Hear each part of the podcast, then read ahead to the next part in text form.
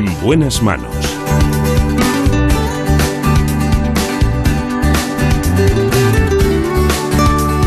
El programa de salud de Onda Cero. Dirige y presenta el doctor Bartolomé Beltrán. Hola, muy buenos días. Me alegro mucho de saludarles. Aquí estamos en la realización Jorge Zamorano y en la producción, como siempre, siempre, siempre, Marta López Llorente.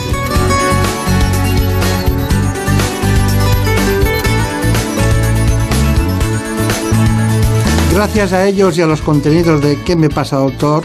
que se emite dentro de un rato prácticamente a las 9 de la mañana en la sexta, podemos realizar este espacio.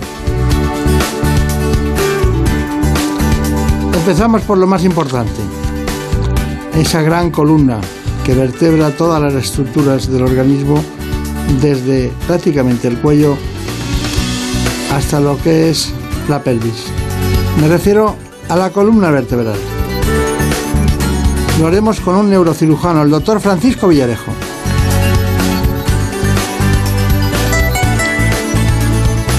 Trabaja en el Hospital de la Luz de Madrid y es uno de los grandes especialistas precisamente en cirugía de la columna vertebral.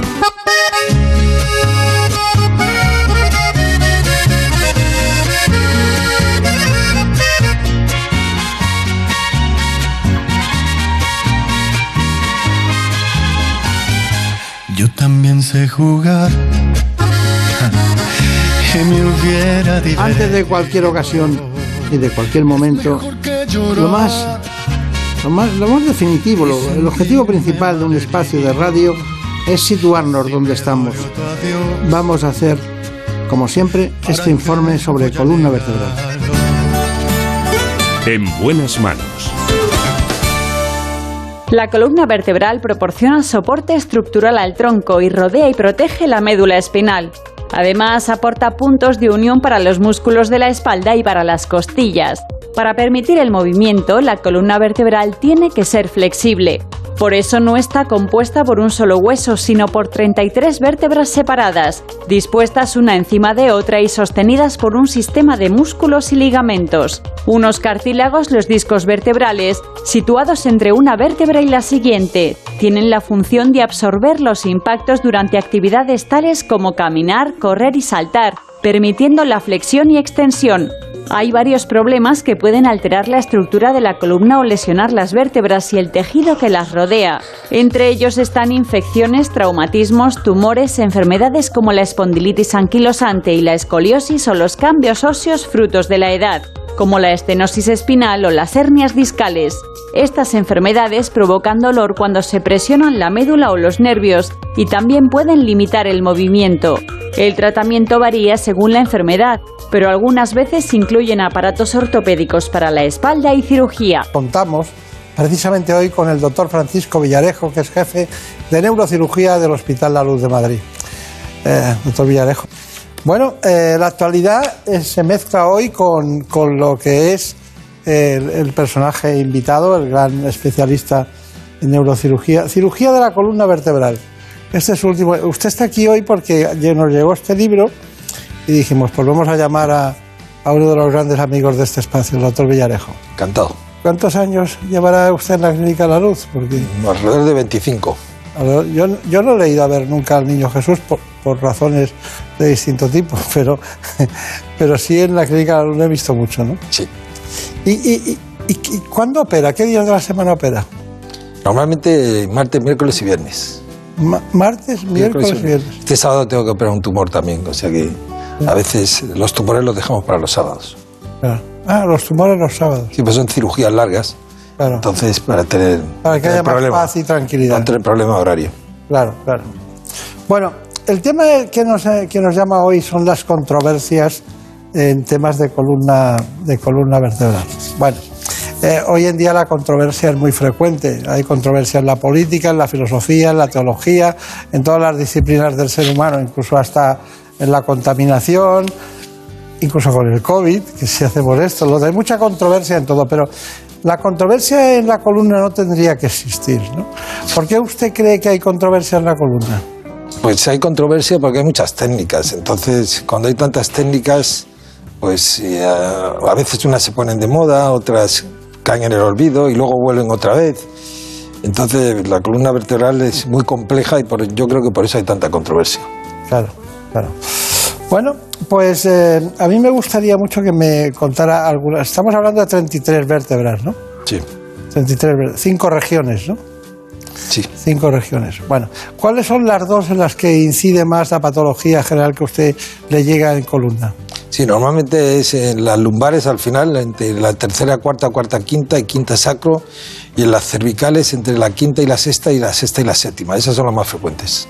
Los- lo- eh, cuando hay un golpe por detrás en un coche y, y hay un zigzag en la columna cervical, ¿en qué, qué- qué- qué zona afecta? ¿La C5, C6 o la C- Normalmente más la C5, C6, sí. la más alta, no? es intermedia. Sí, sí, sí. Bueno, eh, ¿hay pacientes que le llegan con, con fracturas de, de columna vertebral? ¿Le llegan a algunos pacientes? Sí, aunque la luz no es un centro, últimamente sí se está especializando en urgencias, pero vamos, eh, yo he trabajado en muchos hospitales, entre ellos La Paz, y sí, en esos grandes centros llegan mucha, mucho traumatizado.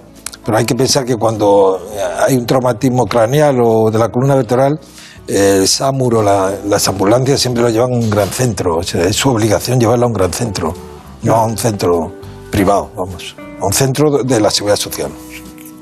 Cuénteme una cosa, que eh, eh, hombres y mujeres, ¿no? Eh, yo sé que la columna vertebral y el dolor lumbar es el más frecuente causa de, de absentismo laboral, ¿no?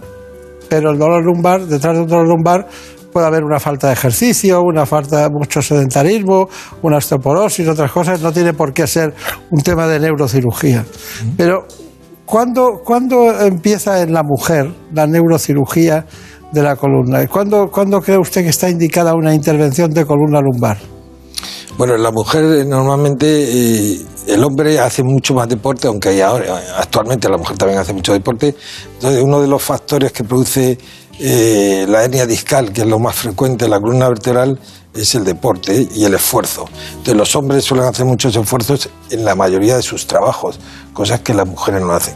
Pero por otro lado, la mujer a partir de los 45 o 50 años tenemos el problema de la osteoporosis. Entonces ahí el hombre no tiene osteoporosis y la mujer tiene osteoporosis. Entonces se pueden producir fracturas, que son mucho más frecuentes en la mujer que en el hombre. Fracturas por osteoporosis. O sea, cada, cada época tiene, tiene su patología. Pero, pero el proceso cómo es, o sea, cuando estamos con un hueso que tiene osteoporosis, una, una, una vértebra que tiene osteoporosis, o dos o tres, o todas ellas, tienen osteoporosis. ¿Qué se hace? ¿Se aplastan y ese aplastamiento provoca compresión no solo del disco, sino de, de las ramas nerviosas que salen? Sí, la osteoporosis es la, la falta del mineral óseo, produce un aplastamiento de la vértebra. Entonces, claro, si aplasta la vértebra, lo que está al lado son los nervios. Depende del nivel. Si es muy alto, puede comprimir la médula. Si es por encima, la, la- la médula acaba en la L2. Por encima de la lumbar 2 se pueden producir lesiones medulares, por debajo de la L2 son lesiones nerviosas.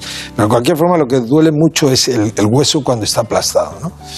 Entonces, hay técnicas ahora totalmente eh, muy poco invasivas que se refieren en el libro, que es sin operar, o sea, operando pero sin abrir, eh, introduciendo un par de agujas, podemos meter una serie de compuestos que arreglan el problema.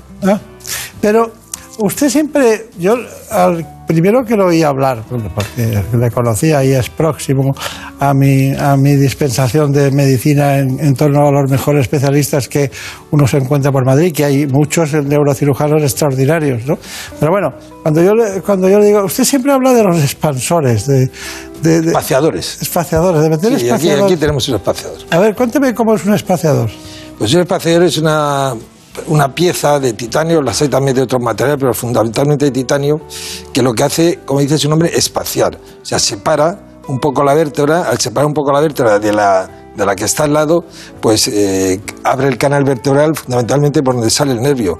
Y lo que hace es reducir el peso que echa sobre la columna en el 30% y eh, quita el dolor, fundamentalmente. Claro, claro. Y evita, sobre todo... Pero si, si hay osteoporosis, ¿usted pone espa- espaciador? No, los espaciadores lo que hacemos es pinchar la, la vértebra con agujas y metemos esta especie de cemento que lo que hace es, por un lado, quita el dolor y por otro recupera, en la mayoría de los casos, la altura de la vértebra, pero sobre todo quita el dolor. He tenido, ayer operé uno que me hizo gracia la, la- el mecanismo de producción, porque generalmente, como he dicho antes, es la mujer. Pero he tenido dos casos últimamente que son curiosos. Pues esto me lo digo, pero usted se rompió la 12 dorsal. Y lo operé ayer y digo, pero usted cómo se, cómo, cómo se ha hecho esto? Y dice, pues mire, me metí a arreglar zócalos en mi casa con posturas inadecuadas y se rompió una vértebra el tío poniendo zócalos. ¿eh? Y el otro le habían puesto una camisa de fuerza por lo que fuera, hizo tanta fuerza contra la camisa que se rompió una vértebra. ¿eh? O sea, hay mecanismos mm, Insólitos. insólitos, sobre todo en el hombre, lo que se produce. o Hombre, lo que es más frecuente es un golpe o una caída, ¿no? sí, un golpe o una caída, sí. Bueno, eh, ¿tenemos alguna pregunta? Sí, una de las preguntas que más recibimos eh, es precisamente sobre un tema que usted ha esbozado un poco, que es sobre el ejercicio físico. ¿Se considera que un aumento de la actividad deportiva podría desencadenar problemas vertebrales por una mala práctica o por esfuerzos excesivos? El ejercicio es una de las causas que más produce problemas en la columna. Yo creo que el, el- entrenamiento el que evita esta serie de. O sea, el entrenamiento por un profesional que te dice lo que tienes que hacer. Pero la gente no puede salir a correr por la calle como cuando yo llego a casa y veo a la gente correr a las 9 de la noche y mirando un reloj a ver, a ver cuánto tiempo. Yo creo que tienen que estar los músculos eh, que intervienen, por ejemplo, en hacer footing, pues explicados por un profesional eh, cómo tiene que calentarlos y cómo tiene que, que hacerlos para que no, no se haga daño en la columna o en otra parte del organismo. ¿eh? Doctor Villarejo Ortega, doctor Francisco Villarejo Ortega. ¿Cómo se le ocurrió? Porque usted cada cierto tiempo publica un libro. A mí me gusta eso, me gusta mucho porque si el conocimiento se va viendo la evolución, yo tengo sus libros cada uno que ha ido publicando, uno al lado del otro y se, se ve una evolución en todos. Eh, estos son compañeros que le han ayudado, usted ha escrito eh, la idea principal, lo ha coordinado y tal, y cada uno dice cuestiones respecto a, a lo que estamos hablando hoy, ¿no? Sí. Eh, yo voy- quería empezar primero por el abordaje cervical de la columna vertebral. Ustedes tienen una discusión que si hay que abordar la columna vertebral por delante, por el cuello vertebral que da mucho miedo, o por detrás. ¿El miedo influye? Le pregunto. ¿El miedo del paciente influye o no? Eso, eh, influye el miedo y también influye la, la experiencia de cada cirujano también en, en- elegir una técnica u otra, estar más acostumbrado a una técnica que a otra. Pero en general diría que desde hace unos años para acá el abordaje anterior es más frecuente que el abordaje posterior. El abordaje anterior, si está en la columna, vista de frente, entramos eh, los diestros, como soy yo, entramos por el lado derecho y los zurdos entrarían por el lado izquierdo. Ahí trata toda la columna vertebral. Pero luego hay patologías que hay que obligatoriamente ir por detrás, que Claro. sería eh, en diversas, la laminoplastia, fijación con tornillos, la laminectomía, eso hay que hacerlo por detrás. Claro. Cada- en mi opinión, cada, y ahí se refiere en el libro las controversias de por qué una persona, por qué un cirujano, por qué patología, en unos casos se opera por delante y en otros se opera por detrás. Y hay veces que hay que operar por los dos lados. Primero, por una, primero fijar por delante y luego operar por detrás. Fijar por delante. Sí. Fijar es hacerlo... patologías, sí. Hay que poner un injerto por delante y posteriormente, a los dos o tres meses, operar por detrás. Claro. Bueno, pues vamos a ver eh, lo que nosotros hemos preparado, concretamente Ana Villalta, sobre este asunto. Vamos allá. La columna cervical es la región de la columna vertebral que sostiene el peso de la cabeza. Está ubicada en el cuello y protege los nervios que salen del cerebro hacia el resto del cuerpo. Cuando hay dolor en esta zona, por lo general se aplican tratamientos no quirúrgicos, pero cuando el dolor persiste y el especialista diagnostica una patología degenerativa de la columna cervical, hay que recurrir a la cirugía.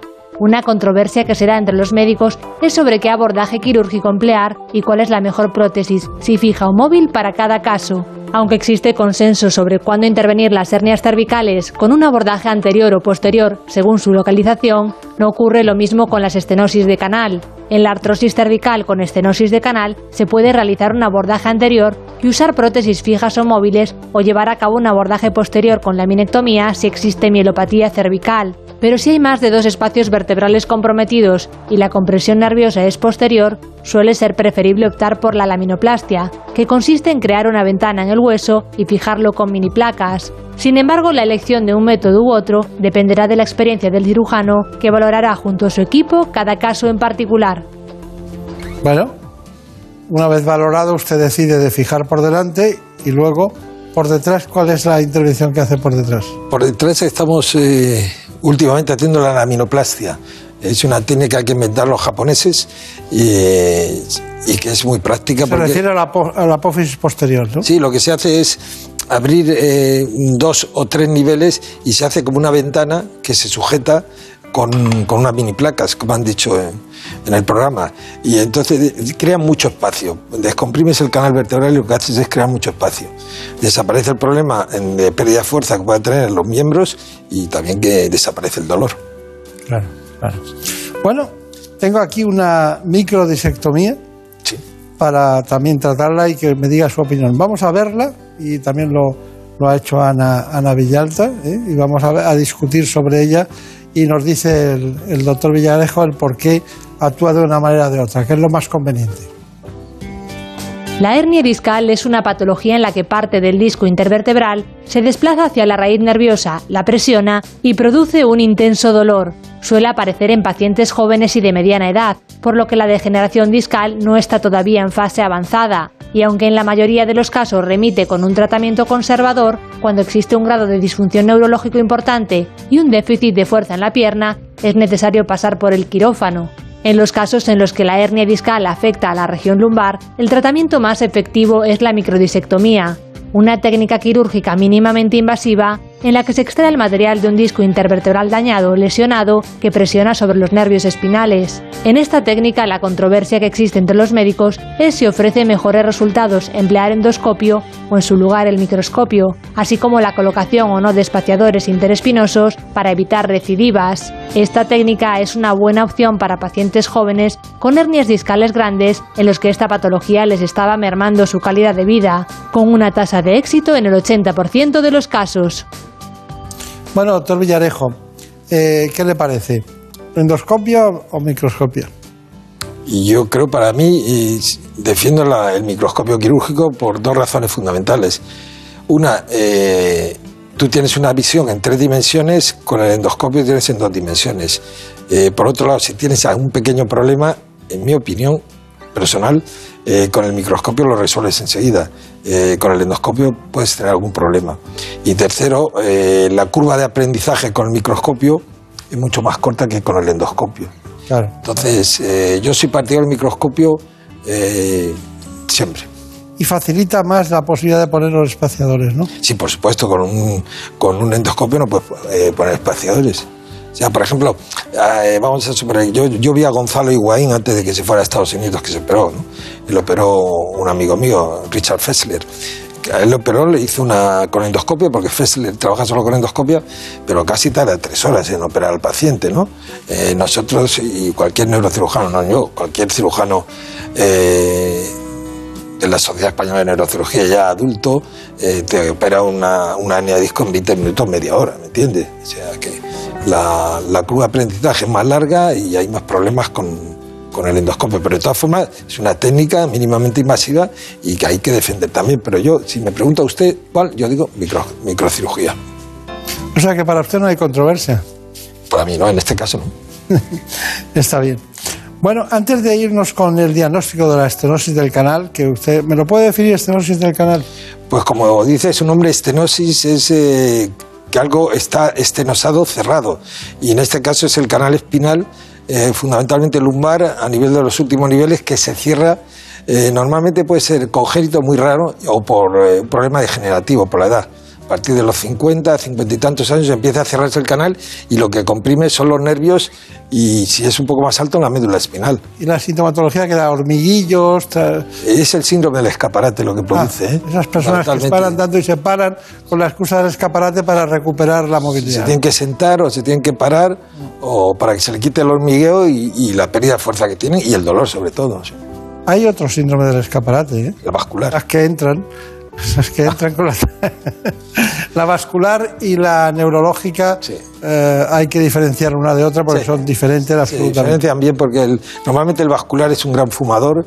eh, cuando le palpas los pulsos en los pies no tienen pulso y, y sobre todo eso, el- es diferente el tipo de dolor que tienen.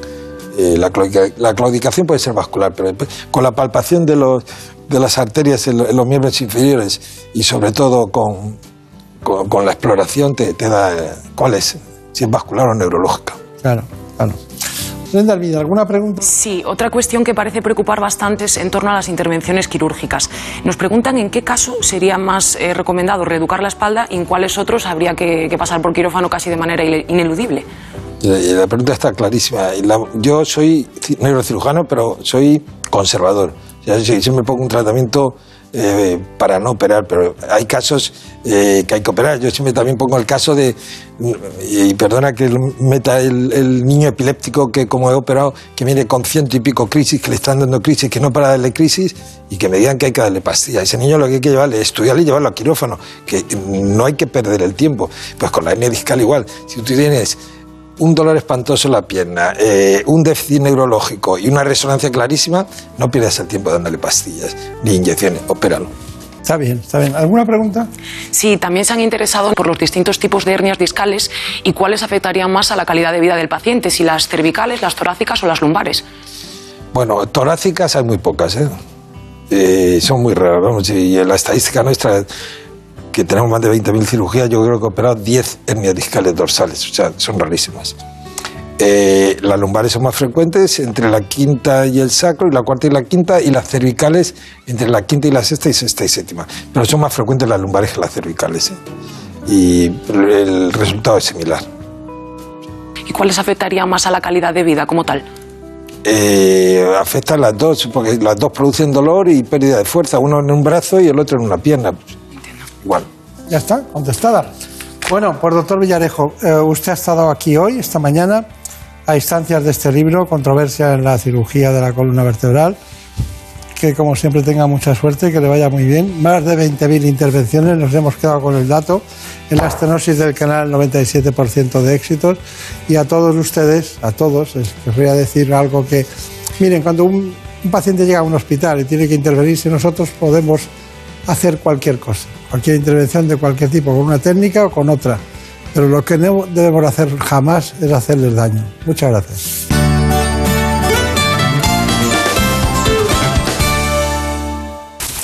Es lógico. Murprotec, empresa líder en la eliminación definitiva de las humedades, patrocina la salud en nuestros hogares. ¿Conoces la relación entre cuidar de tu hogar y cuidar de ti? En Murprotec sabemos que cuando eliminamos las humedades de forma definitiva de tu hogar estamos cuidando de ti y de tu familia. Una vivienda libre de humedades es sana y segura. Llámanos al 930 1130 o accede en murprotec.es. Cuidando de tu hogar, cuidamos de ti.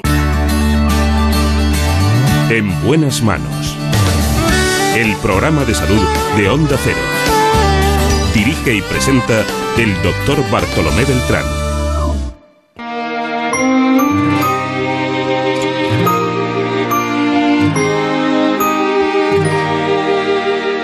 Aunque no encuentre razones, hoy tengo canciones que me hacen quererte. Y aunque yo sé que hay mentiras, prefiero la herida antes que perderte. Pero no hay mayor verdad que el dolor las molestias, los trastornos, las enfermedades, la patología. Por eso vamos a tratar las enfermedades autoinmunes sistémicas, es decir, un tema reumatológico de primera fila de la mano precisamente de un especialista que trabaja en el Hospital Universitario Gregorio Marañón de Madrid. Es el presidente de la Sociedad Española de Reumatología. Se trata del doctor José María Álvaro Gracia.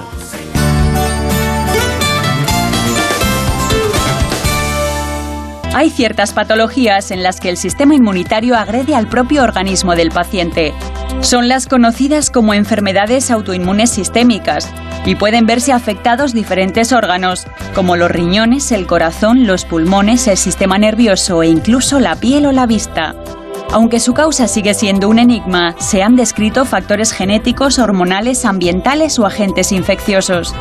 Para estas enfermedades no existe una cura definitiva, pero es importante diagnosticarlas de manera precoz y tratarlas adecuadamente para evitar complicaciones y daños permanentes.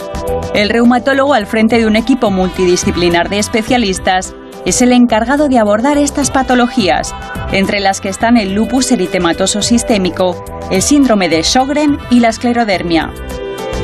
Bueno, pues está con nosotros esta mañana el doctor José María Álvaro Gracia. Contamos con su presencia, que es presidente de la Sociedad Española de Reumatología y jefe del servicio de la misma especialidad del Hospital Universitario Gregorio Marañón de Madrid. Así que le damos eh, los buenos días, pero antes quiero recordarles a todos ustedes que sus principales áreas de interés han sido el estudio de las citoquinas en la patogenia de las enfermedades reumáticas, las terapias biológicas en la artritis reumatoide y más recientemente el uso terapéutico experimental de células madres mesenquimales. Él nos lo contará todo, pero aquí lo importante es que vamos a hablar cuando le llamamos de enfermedades autoinmunes sistémicas. Bueno, doctora Álvaro, gracias. Una cuestión. Em, ¿Cómo puede haber células y, y estructuras orgánicas que vayan contra el propio organismo? Enfermedades autoinmunes. Entonces, eh, dices, esto es un tema de los reumatólogos principalmente, pero hay internistas que también se han dedicado a este tema o inmunólogos, ¿no? Sí, es una de las, de las paradojas y de las áreas de la medicina que más esfuerzo nos ha llevado y nos sigue llevando para poderlo entender bien. Lo que ocurre es que el sistema inmune, es decir, las células del organismo, los, los linfocitos, los leucocitos, los macrófagos, los glóbulos blancos de la sangre, pues están entrenadas a defendernos frente a agentes externos. Reconocen como externo cuando viene una proteína, por ejemplo, de un microbio, de un virus, y reaccionan frente a ellos. En algunas situaciones, por razones que a veces entendemos solo parcialmente y otras veces no entendemos muy bien, lo que ocurre es que el sistema inmune, estas células, identifican partes de nuestro, propio cuerpo como externas y entonces las atacan. Puede ser por proteínas que se han modificado, por ejemplo, por algún agente ambiental, y el más típico y el que mejor conocemos es el tabaco, del que hablamos muchas veces. Entonces, el tabaco modifica la estructura de nuestras proteínas y entonces las células que habían identificado eso como una estructura propia, al ser diferente, la reconocen como extraña y la atacan. Eso es un poco en síntesis la base de la autoinmunidad. Claro. Ustedes tuvieron un, un simposium de enfermedades autoinmunes y hablaba de que el estrés, el tabaco y la exposición al sol y las infecciones son factores que influyen en las enfermedades autoinmunes sistémicas. La palabra sistémica para muchas eh, personas que nos escuchan a lo mejor no saben lo que es. Sistema quiere decir que afecta a todo el organismo en general y aunque se centren particularmente en una estructura. ¿no? Sí. Bueno, ¿cuáles serían las más importantes? Bueno, eh, las más importantes, sobre todo desde el punto de vista de, de su frecuencia, eh, habríamos eh, un poco como enfermedad que afecta predominantemente al aparato locomotor, pero también con posible afectación sistémica, sería la artritis reumatoide. Luego, otra enfermedad, quizá la más variopinta desde el punto de vista de su espectro de diferentes manifestaciones, sería el lupus eritematoso sistémico. Otro grupo muy importante serían las vasculitis, que hay muchos subtipos de vasculitis dentro de ellas. Otro sería, por ejemplo, la, la, la, la miopatía inflamatoria o La polimiositis. polimiositis, Sí. es otro grupo importante. Hay más, la esclerodermia, por ejemplo, el síndrome de Sjögren. Hay, hay varias enfermedades. Incluso, incluso hay especialistas en determinadas unidades de trabajo en hospitales que se dedican exclusivamente, pues por ejemplo, a la esclerodermia o, Sí, sí, o alguna patología muy concreta. Nos basta con las cuatro más importantes para no salirnos de, de un guion previsto, ¿no? Porque si no podemos confundir mucho, ¿no? Podríamos estar hablando mucho, mucho tiempo de ellas. Bueno, artritis reumatoide. ¿Se puede curar la artritis reumatoide? Bueno, estas enfermedades en general eh, no se curan, puesto que no se puede hacer desaparecer. Pero en la artritis reumatoide podemos conseguir algo que es muy próximo a la curación. Y es que una persona, aunque sea tomando un tratamiento durante mucho tiempo, a veces durante toda la vida, tenga una vida completamente normal. Es decir, podemos conseguir con los tratamientos adecuados controlar completamente la artritis. Para ello hay cosas que son fundamentales y en todas estas eh, enfermedades es clave el diagnóstico precoz.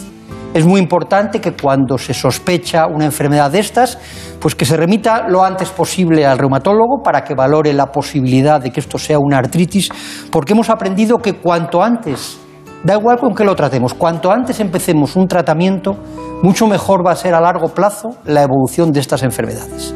Y el segundo elemento también que hemos aprendido es que afortunadamente contamos con muchos tratamientos distintos, de diferente tipo, y estos tratamientos bien utilizados consiguen lo que llamamos la remisión de la enfermedad, y es que los pacientes tengan prácticamente una vida normal, igual que si no tuvieran la enfermedad. Por lo tanto, no la curamos, pero conseguimos una cosa muy próxima a la curación, y es que lleven una vida normal los pacientes con esta enfermedad. Claro, usted cuando ve los tratamientos que pone, los tratamientos biológicos, supongo que no apartará de su, de su mesa de trabajo la indicación de los corticoides. Bueno, ya sabemos que esos nunca fallan en este tipo de patologías. Pero he visto que hay casos en los que mm, es más frecuente en mujeres jóvenes y otro en, en gente más mayor. ¿no? ¿Me puede decir esa diferencia? Pues esa diferencia es un hecho que a veces entendemos y a veces no. Por ejemplo, en enfermedades como el lupus, una de las razones es que parece que las hormonas femeninas eh, pues tienen un papel desde el punto de vista de regular el sistema inmune y favorecen la aparición de, estas enfermedades con mayor frecuencia en mujeres que en hombres. El artritis reumatoide también es así. Sin embargo, hay otras enfermedades autoinmunes que no es tan claro. O sea, la razón no la sabemos, pero probablemente tiene que ver en aquellas enfermedades en las que se da con la influencia hormonal. Claro, claro. Bueno, eh, estamos hablando de la artritis reumatoide en primer lugar, que es una enfermedad crónica, es autoinmune claramente, provoca dolor, deformidad, dificultad, incluso eh, es incapacitante. eh, Muy incapacitante puede ser si no se trata. una- es una deformidad progresiva, ¿no? Lenta, progresiva, incluso da fiebre inexplicable en algunos casos, ¿no? Eh, pero claro, mm, usted ya nos ha dicho algunas cosas, pero la terapia biológica se empieza de menos a más, está indicado. ¿Qué, qué miran ustedes para indicar el tratamiento? Sí, eso es una pregunta muy importante porque muchas veces los pacientes, como oyen hablar de las terapias biológicas, y es verdad que esto es lo más novedoso, y en teoría a lo mejor las terapias más eficaces, dicen, ¿y a mí por qué no me pone una terapia biológica? Es muy importante que expliquemos que la forma de tratar la artritis reumatoide es, como muy bien decía, de manera secuencial y hay muchos pacientes que no requieren una terapia biológica. De hecho, yo le diría que aproximadamente cerca del 60-70% de los pacientes con artritis reumatoide los podemos manejar perfectamente bien sin una terapia biológica. Por lo tanto, que no piensen los pacientes que porque no se les da o se les ofrece una terapia biológica es que van a estar peor tratados. Fármacos tradicionales como el metotrexate, la leflunomida o los corticoides, como acababa, en muchos pacientes son suficientes para controlar perfectamente bien la enfermedad.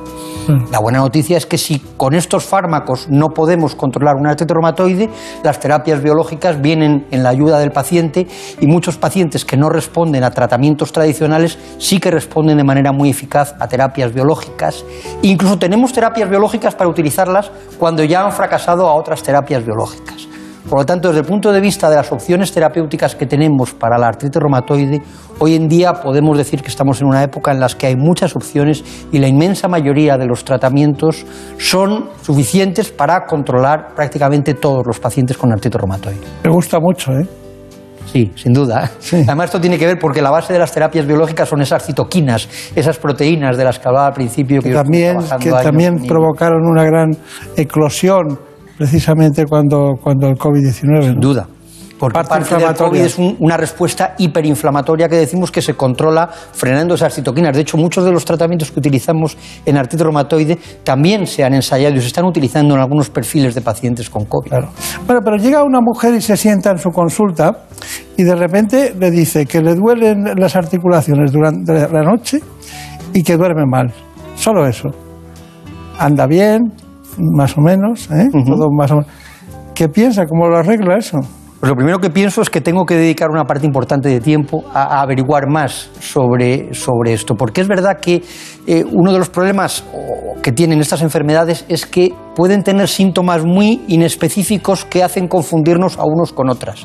Entonces, la forma de abordar el diagnóstico de estas personas es, en primer lugar, dedicando tiempo al paciente, averiguar si aparte de ese dolor por la noche, que es algo muy característico, pero que puede ser de diferentes enfermedades, pues tiene otros síntomas acompañantes, por ejemplo, antes hablaba de manifestaciones sistémicas, si hay algo que nos puede hacer pensar en cosas como pérdida de peso, como posible afectación de los pulmones, afectación del aparato digestivo, afectación de la piel. Entonces, lo más importante, en primer lugar, es un buen interrogatorio y una exploración y a partir de ahí ya podemos tener una idea más o menos aproximada de qué tipo de enfermedades debemos pensar y ponemos en marcha otro tipo de procedimientos diagnósticos complementarios, fundamentalmente técnicas de imagen, radiografía, ecografía, resonancias, etcétera, o pruebas analíticas, que en estos casos sí que son muy importantes, porque una de las características, puesto que son enfermedades autoinmunes, la autoinmunidad se refleja por la producción de anticuerpos y estos anticuerpos los podemos medir en la sangre de los pacientes.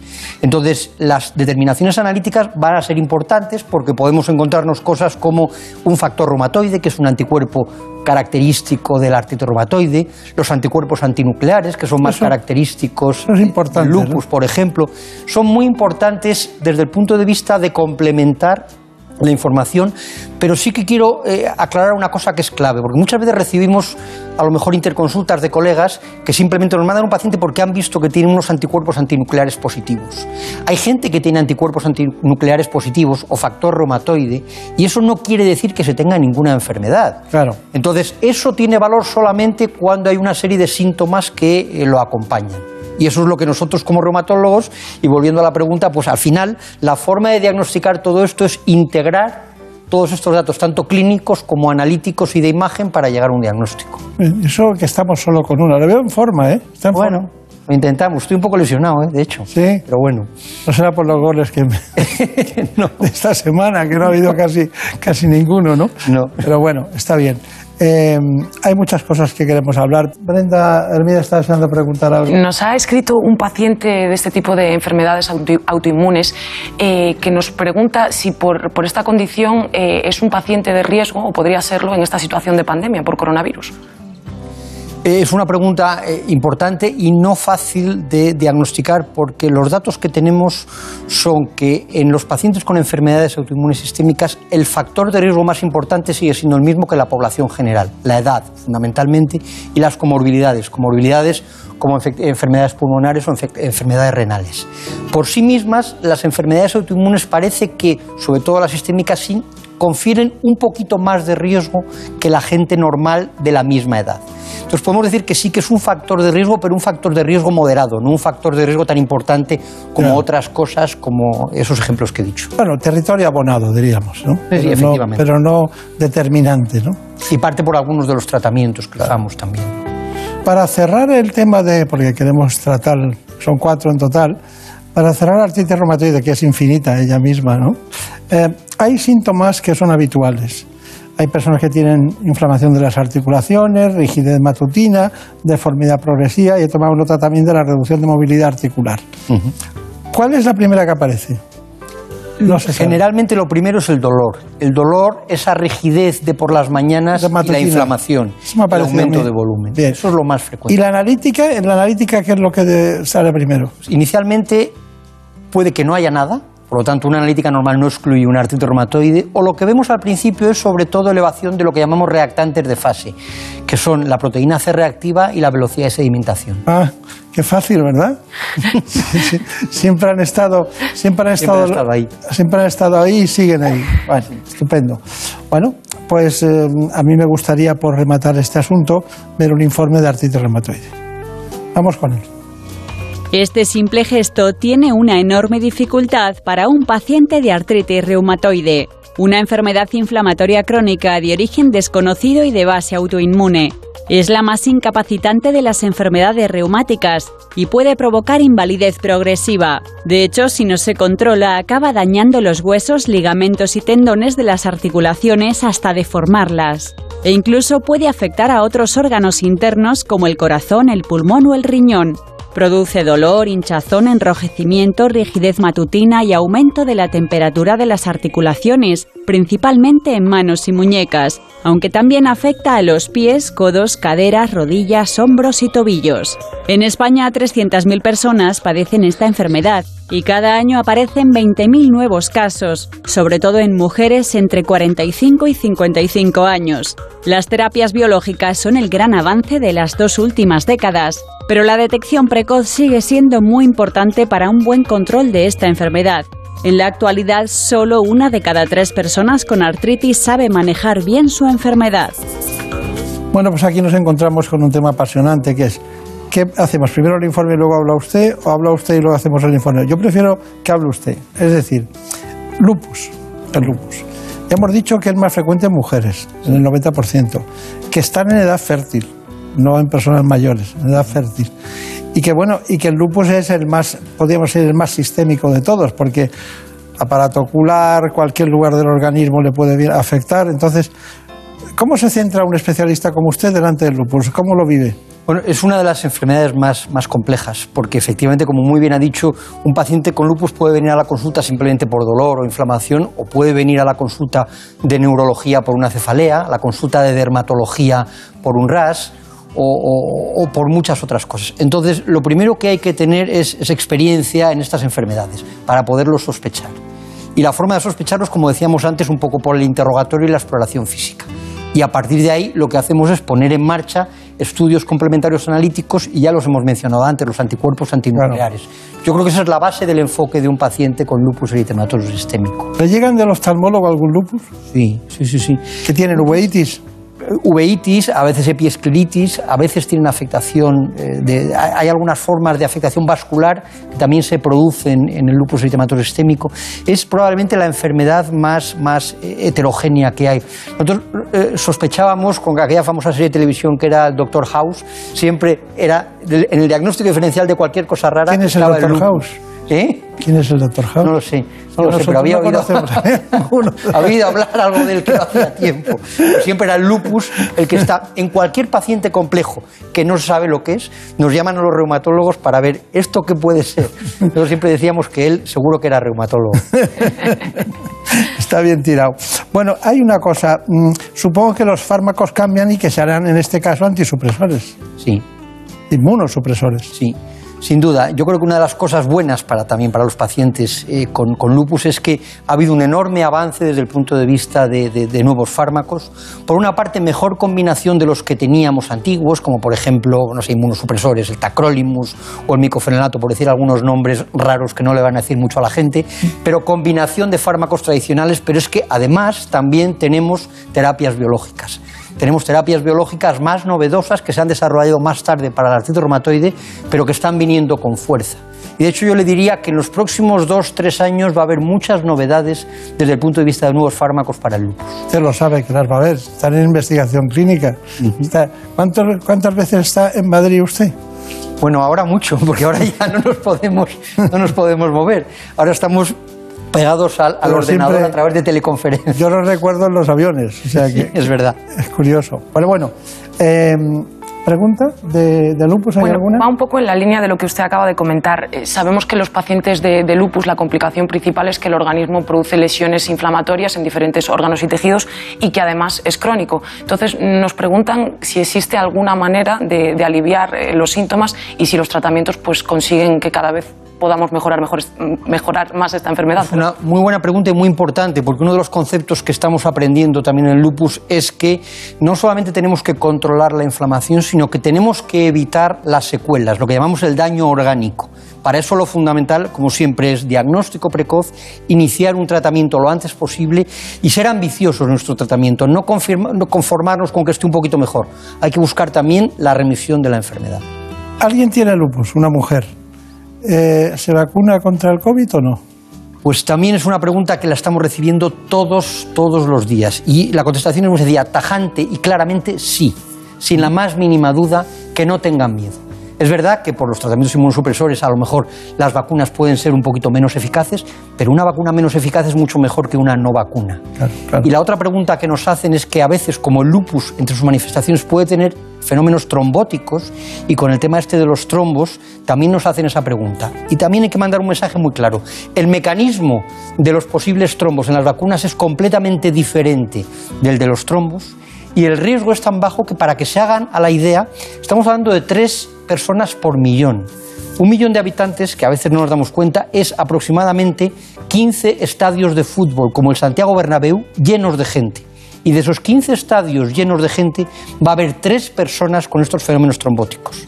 Entonces, que no tengan miedo a vacunarse, que sin duda tienen mucho más que ganar que cosas que perder. Ir al Santiago Bernabéu. Ir al Santiago Bernabéu, esa es otra posibilidad, pero cuando podamos, que ahora no. Bueno, tenemos que ir muy rápido porque tenemos que aprovechar su conocimiento. Vamos a dar un informe sobre el lupus. Vamos a ver. Cada vez se diagnostican más casos de lupus en nuestro país y de forma más precoz. Esta patología se puede presentar a cualquier edad, pero lo más frecuente es que se inicie en la juventud. Se estima que afecta a 5 millones de personas en el mundo y unas 75.000 en España. El 90% de ellas son mujeres en edad fértil, entre los 20 y los 40 años. El lupus se encuadra dentro de las enfermedades autoinmunes. Esto quiere decir que el sistema inmunológico se confunde y no diferencia entre las partículas extrañas y las propias células o tejidos, produciendo anticuerpos en contra de sí mismo. Se trata de una enfermedad inflamatoria crónica que se manifiesta alternando periodos de actividad con otros de remisión. El lupus eritematoso es además una enfermedad sistémica, ya que puede afectar a muchos órganos, piel, articulaciones, riñón, corazón, pulmones, pero la mitad de los pacientes tienen afectación casi exclusiva de la piel y las articulaciones. Cada persona tiene un patrón diferente de la enfermedad, lo que en ocasiones dificulta el diagnóstico. Bueno, está perfecto, eh, según nuestros conocimientos. Y me gustaría, ya que hemos eh, dejado atrás ya el lupus, pasar a ese tema apasionante de las vasculitis, que eso es una maldad del destino. La vasculitis es una inflamación de los vasos sanguíneos. No hace referencia a una única enfermedad, sino que constituyen un grupo muy amplio de enfermedades. La consecuencia de esta inflamación es que los vasos pueden llegar a ocluirse o a romperse y como están repartidos por todo el organismo puede dar complicaciones muy graves. Las vasculitis afectan a pocas personas porque son enfermedades minoritarias o raras y los síntomas más comunes son la fiebre, la inflamación, el dolor de cabeza, la fatiga, incluso la pérdida de peso. Las complicaciones de la vasculitis dependen del tipo y la gravedad de la afección. Puede dañar los órganos, obstruir el flujo sanguíneo, debilitar el sistema inmunitario por el consumo de algún medicamento o incluso deteriorar la visión. Los posibles desencadenantes de esta reacción del sistema inmunitario son infecciones como la hepatitis B y C, los trastornos inmunitarios, los cánceres de la sangre y las enfermedades del sistema inmunitario como artritis reumatoide o el lupus. Los pacientes con vasculitis tienen un alto riesgo cardiovascular. Por esta razón deben controlar otros factores como la hipertensión, la diabetes y el aumento de colesterol. Esta enfermedad puede estar a menudo relacionada con la genética y la meta principal del tratamiento es detener la inflamación. Los esteroides y otros medicamentos son a menudo muy útiles para frenar la vasculitis siempre y cuando se lleve un estilo de vida saludable. Es que a estas señoritas las dejamos solas y nosotros nos vamos. Porque no hace falta. Lo explican todo ya. Lo explican todo. Bueno, eh, dentro de las vasculitis hay dos muy importantes, que es las- la, la- la arteritis de la arteria temporal y luego del, del- me parece que son de las arteritis de las células gigantes, ¿no? Bien, la temporal es más importante. Sí, en, en realidad son diversos nombres de un, de un amplio grupo de enfermedades que, que es casi la misma enfermedad.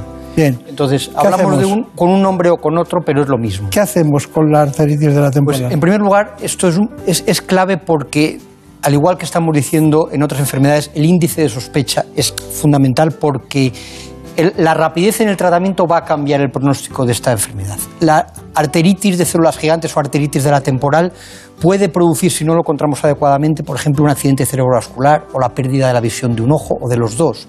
Entonces, lo que tenemos que hacer es sospecharla, diagnóstica, y, vamos, sospecharla y hacer pruebas diagnósticas que la confirman. Fundamentalmente tenemos dos, aparte, como siempre, la exploración física. Es la ecografía, la ecografía de arteria temporal y otras arterias, y a veces tenemos que hacer la biopsia de arteria temporal.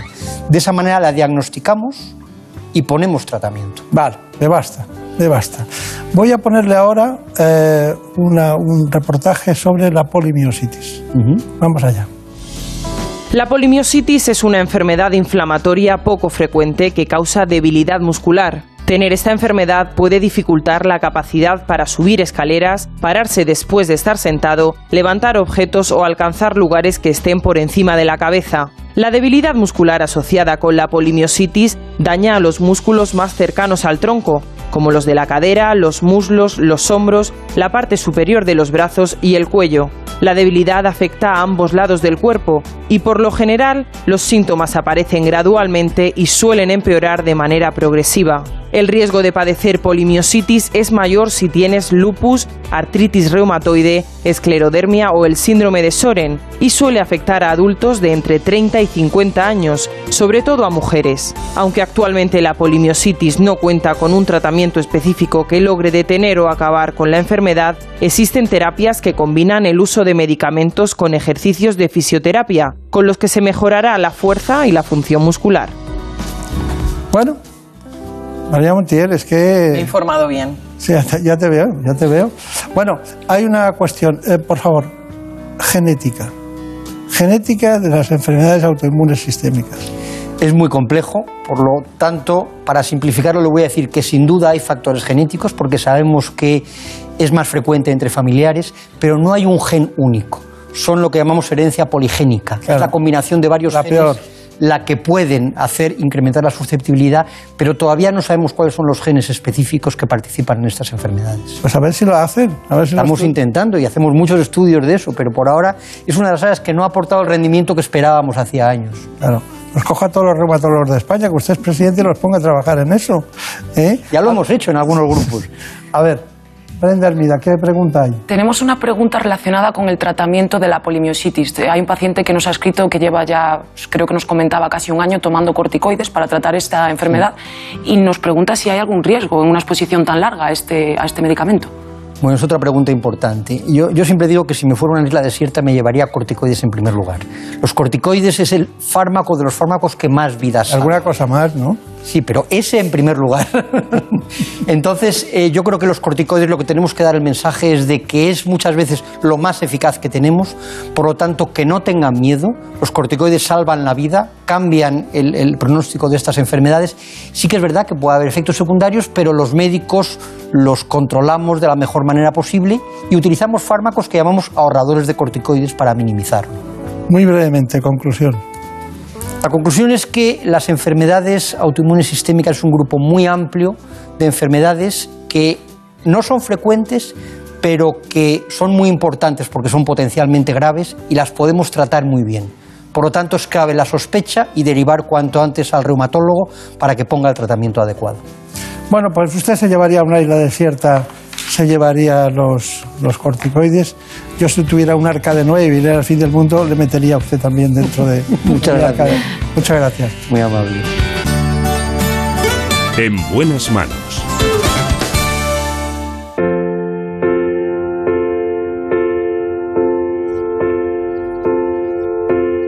In a little while from now, if I'm not feeling any less sour, I promised myself to treat myself and visit a nearby tower. And climbing to ¿Por qué habrá canciones que son para toda la vida? myself off in an effort to make it clear to whoever what's it like when La constante en este tiempo de la historia también es la información, las noticias. Les dejo con mis compañeros de los servicios informativos. My God, that's tough. She stood him up. No point in us remaining. We may as well go home as I did on my own, alone again. Naturally. To think that only yesterday I was cheerful, bright and gay, looking forward to do the role I was about to play, and as if to knock me down. Son las 5, son las 4 en Canarias.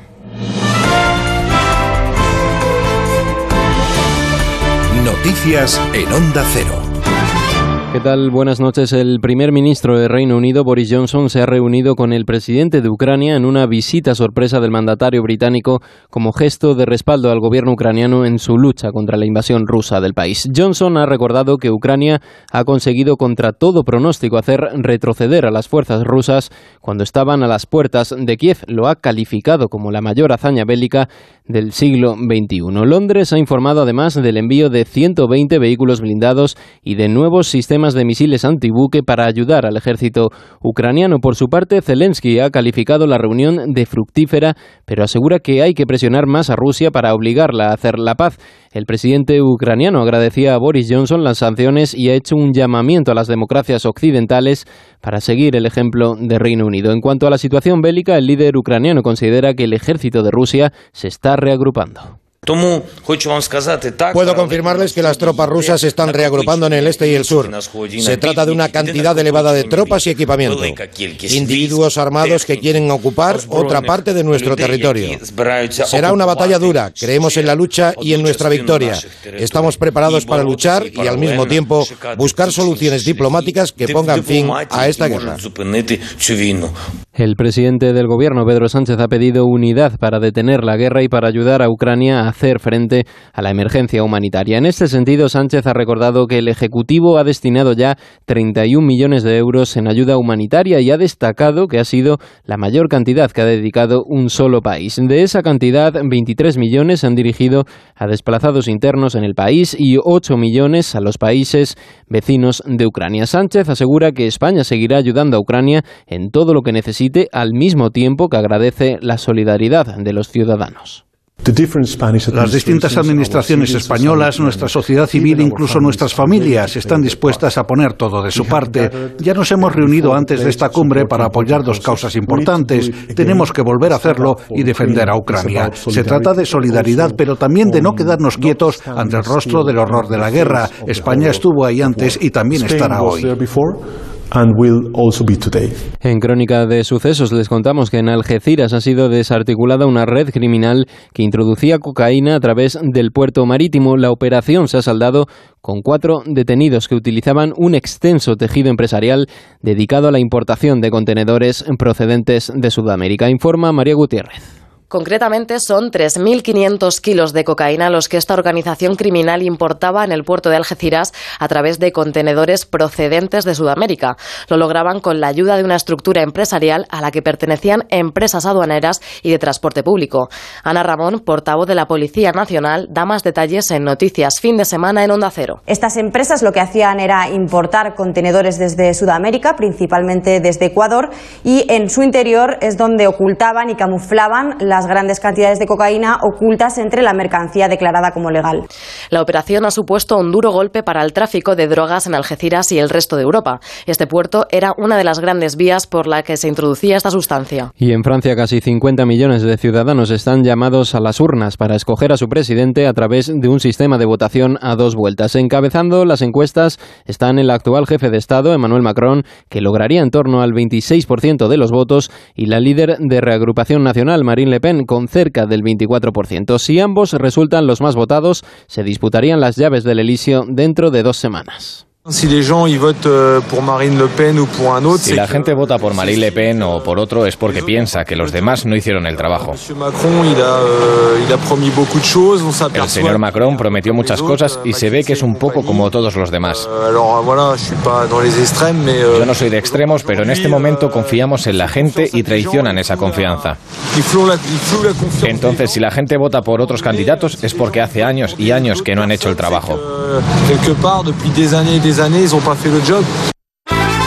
En deportes y en fútbol, el Real Madrid vence 2 a 0 al Getafe gracias a los goles de Casemiro y Lucas Vázquez. Los de Ancelotti siguen líderes en la liga, 12 puntos por encima del Sevilla. Los resultados de la jornada del sábado también dejan la derrota del Cádiz por 1 a 2 ante el Betis, la victoria del Mallorca por la mínima al Atlético de Madrid y el empate a 1 entre Villarreal y Atlético. Para este domingo hay otros partidos, el Osasuna Vez, Español Celta, Elche, Real Sociedad y Levante Barcelona. En Fórmula 1 este domingo se celebra el Gran Premio de Australia. Ayer fue la clasificación en la que Leclerc conseguía la pole por delante de Verstappen en una sesión con problemas para los españoles. Carlos Sainz saldrá noveno y Fernando Alonso décimo debido a un problema hidráulico de su coche. Es todo, actualizamos información en 55 minutos cuando sean las 6, las 5 en Canarias. Tienen más noticias en nuestra web ondacero.es. Síguenos por internet en ondacero.es.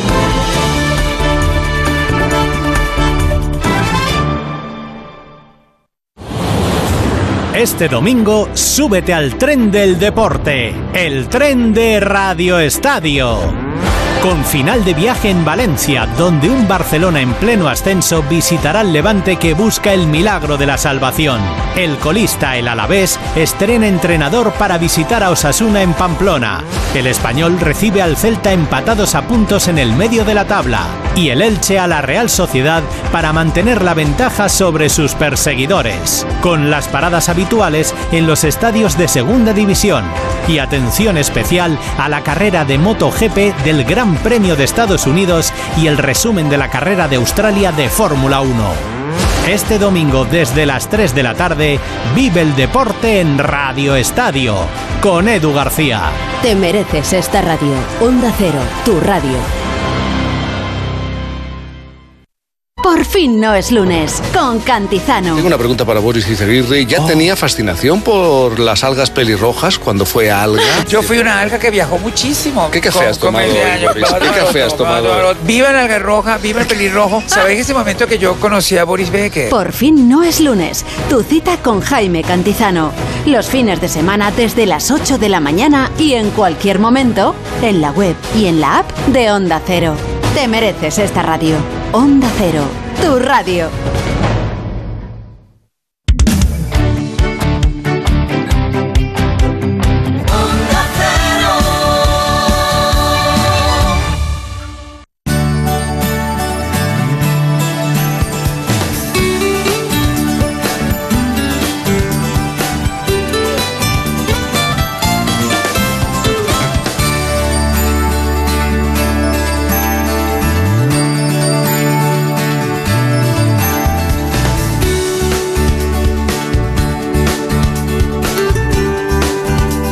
Buenas manos.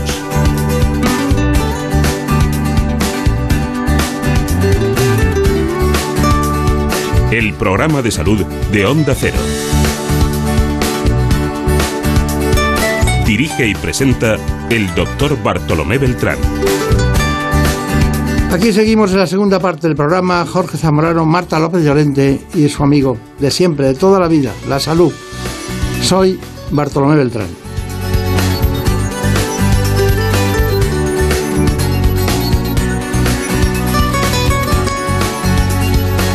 La radio es posible gracias a un elemento fundamental, que son las cuerdas vocales, la voz, la palabra, procede de ahí. Hoy vamos a ver cuál es su patología. Lo hacemos con Isabel García López. Ella trabaja en el Hospital Universitario La Paz y en el Hospital Ruber Internacional de Madrid. Así que les ofrezco la voz.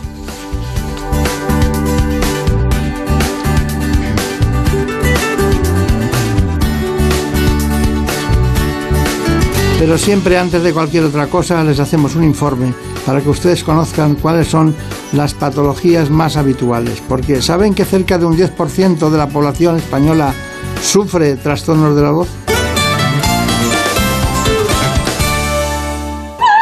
La voz es característica y única para cada persona. Es nuestra carta de presentación. No solo nos permite aprender y comunicarnos, también es fundamental para transmitir sentimientos, emociones, conocimientos y cultura. En España las enfermedades de la voz afectan al 10% de la población. Para diagnosticarlas y tratarlas surgen las unidades de voz. Hay patologías muy concretas que requieren una atención muy especializada, de ahí la necesidad de una unidad de voz. Yo destacaría los trastornos vocales relacionados con enfermedades que afectan al movimiento, eh, como la archiconocida enfermedad de Parkinson, las distonías, los temblores.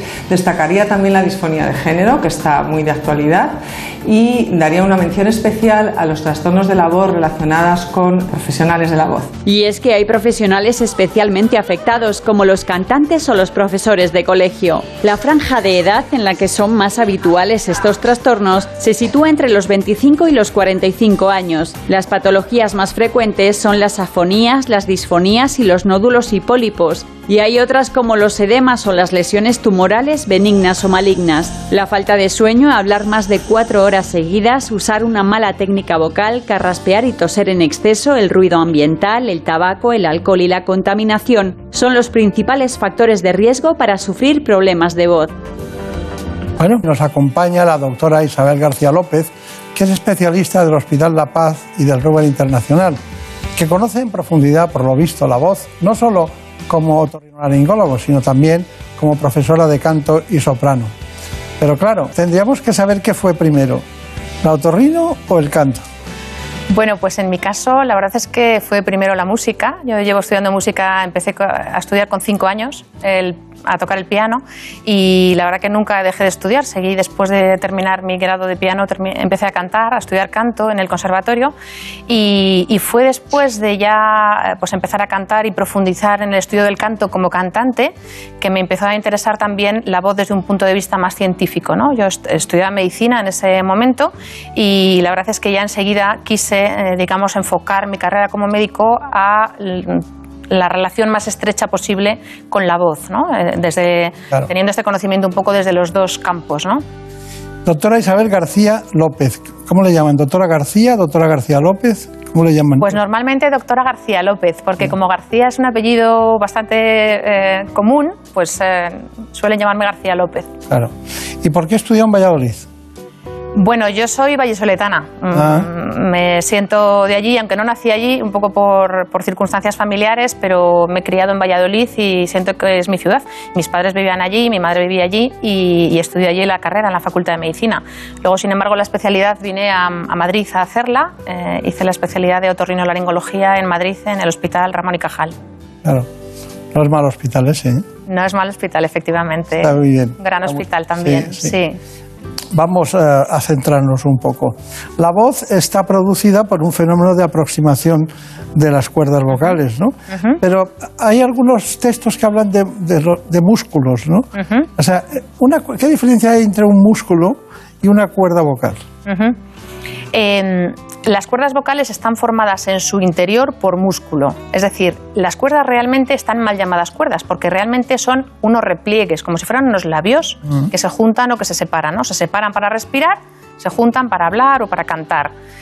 Eh, es sencillamente el aire de los pulmones el que eh, hace que esas cuerdas que se encuentran cerradas en el momento de, empezar a hablar hacen vibrar a las cuerdas vocales y, de ahí se produce la voz. Es sencillamente un mecanismo vibrador. Luego, gracias a, las estructuras que están en la cara y en la cabeza, a la lengua, al paladar, a la nariz, etcétera, podemos producir tanto el lenguaje como los fenómenos de resonancia que ya convierten esa señal, que sería una señal muy pobre, digamos, en la laringe, en lo que escuchamos a cada persona como su, su identidad vocal. Claro. De manera que eh, esa cuerda, eh, claro, para nosotros dar distintos tonos o distintas inflexiones la tenemos que controlar voluntariamente y la controlamos por el músculo. Es decir, es el músculo el que nosotros podemos elongar, acortar, eh, contraer, relajar para producir distintos sonidos, distintos tipos de timbres vocales. Claro. No, la personalidad de la voz es un, es un elemento básico ¿no? para conocerlo. Y hay gente que tiene una sin tener patología tiene tendencia a ser más laríngeos y otros que son más agudos, ¿no? Es curioso. Y debe, debe ser la longitud también, ¿no? Sí, efectivamente. Hay unas características estructurales, digamos, del instrumento. ¿no? Hay personas que tienen unas cuerdas vocales muy largas y otras que son mucho más pequeñitas, más cortitas. Cuanto más cortitas las cuerdas vocales, más aguda la voz, ¿no? Sería la diferencia entre un violín y un violonchelo, ¿no? Pues esto es lo mismo. El tamaño de la laringe influye sobre todo en el tono, digamos, de base, ¿no? Aunque luego eh, la, belleza que tiene la laringe como órgano productor de la voz es esta doble cosa, ¿no? Por un lado, lo que acabas de decir de que cada uno tiene su identidad vocal y su huella y su personalidad en la voz, pero por otro lado, yo con mi voz puedo hacer muchas cosas. Yo puedo ponerme triste con la voz, ponerme contenta, eh, influir en alguien si quiero, utilizar una voz más seductora, más de mando, más de, ¿no? Y esta eh, variedad, digamos, de timbres, pues no lo permiten otros, otros órganos, ¿no?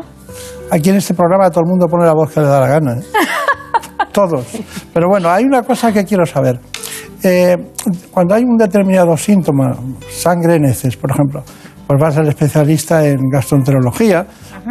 Aquí, aquí, ¿cuándo hay que ir un trastorno? de- ¿cuándo, ¿Cómo detecta alguien que tiene un trastorno de la voz? ¿Se nota mucho? ¿Se nota poco? ¿Llegan tarde? Me da la impresión de que llegan muy tarde. Sí, efectivamente, muchas veces llegan muy tarde. Sobre todo, esto es muy, eh, eh, muy grave cuando hay, el problema es muy importante, ¿no? O sea, por desgracia tenemos patologías en la, en la voz, en la laringe, que son pues desde muy leves a muy, muy importantes, ¿no? La más grave quizá pues el cáncer de laringe. Y en estos casos, obviamente, el llegar pronto es crucial para tener éxito con el tratamiento. ¿Y qué enfermedades hay que no sean de la laringe que den trastornos de la voz? Pues efectivamente hay algunas enfermedades que sin estar originadas en la laringe producen problemas de voz.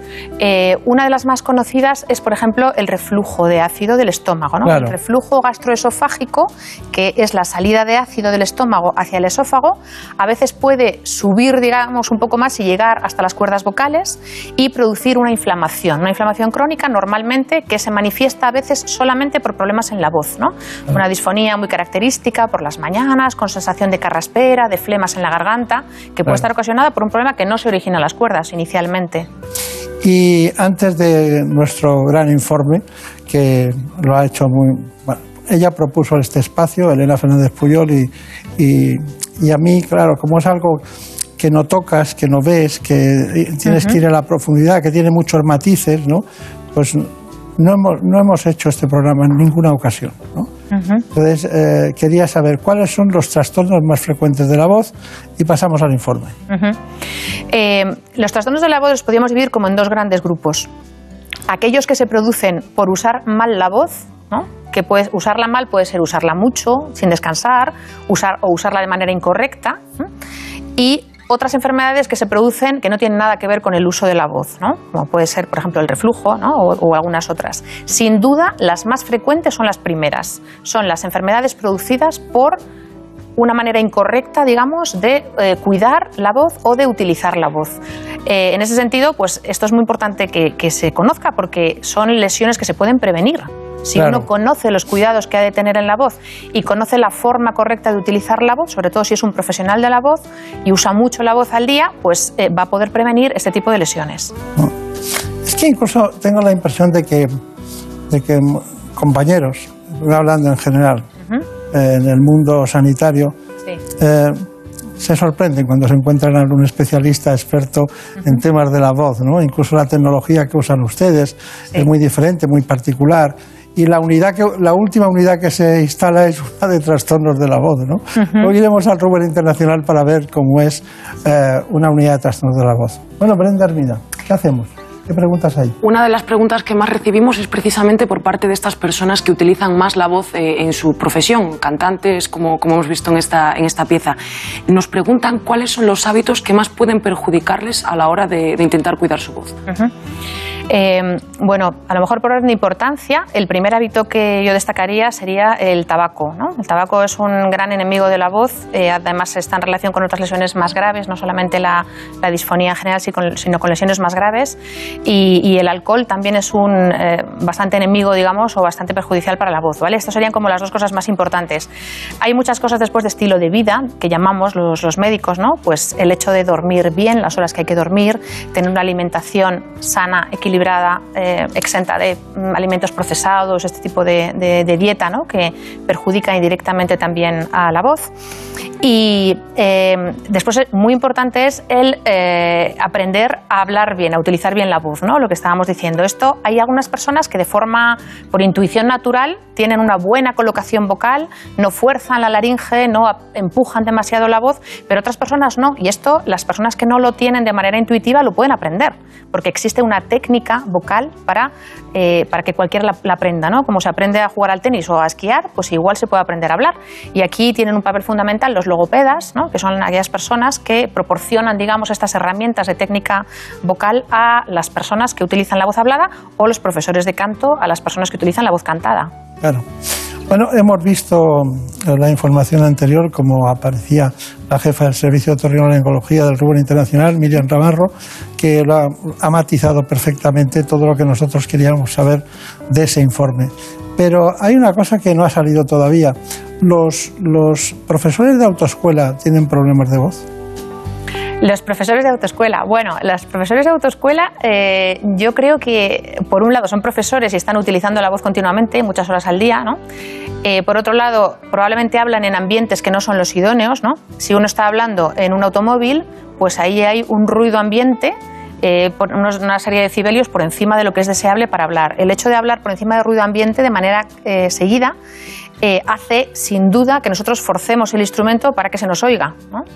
Y además en el profesor de autoescuela creo que se añade eh, la postura y el gesto. ¿no? O sea, no, para que la voz salga bien y sin forzarla, uno debe tener una ali- alineación corporal correcta. Y claro, el estar hablando con la cabeza girada creo que probablemente tampoco es algo eh, saludable para la voz. Claro, También lo decía por el entorno ambiental de dióxido de carbono Por y todos los este es productos factor, en relación con el gasoil que se lo tragan todo, claro, sí, sobre sí, todo en verano. Sin duda.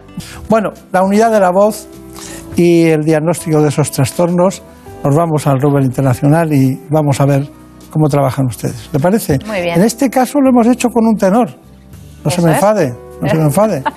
Es Felipe Nieto. Vamos allá. Cuando un paciente viene a la consulta con un problema de voz, lo primero que hacemos es una historia clínica, como siempre en medicina. Y a continuación hacemos una exploración física que en el caso concreto de los problemas vocales debe incluir algunas pruebas específicas. La primera es el análisis acústico. El análisis acústico consiste en que nosotros analizamos cómo es esa voz. Analizamos mediante una serie de herramientas informáticas las características que tiene esa voz, si es normal, si es patológica, si no es normal. Y, por ejemplo, en el caso de la voz cantada, podemos describir unas características artísticas incluso de cómo es esa voz.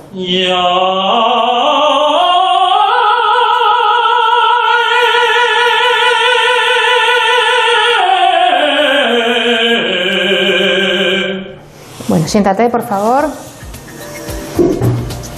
Este es el espectrograma de tu voz. Estas son, esta es la frecuencia fundamental y estos son los armónicos de tu sonido. Y mira cómo se ve que es un espectrograma completamente normal. Aquí no hay nada de ruido. Y se ve claramente este refuerzo aquí, que es el formante del cantante, lo que es esta energía acústica que aparece en esta zona de 3.000 hercios, que se ve muy claramente en tu voz. Es decir, que tu voz posee ese escuilo, ese ringing de la voz que hace que, que la voz se escuche en el teatro. ¿no? La segunda prueba es la endoscopia laringea. Para saber si hay algún problema en las cuerdas vocales, necesitamos un instrumental que nos permita asomarnos a la laringe y a las cuerdas vocales para ver si éstas se mueven correctamente, si tienen alguna patología. una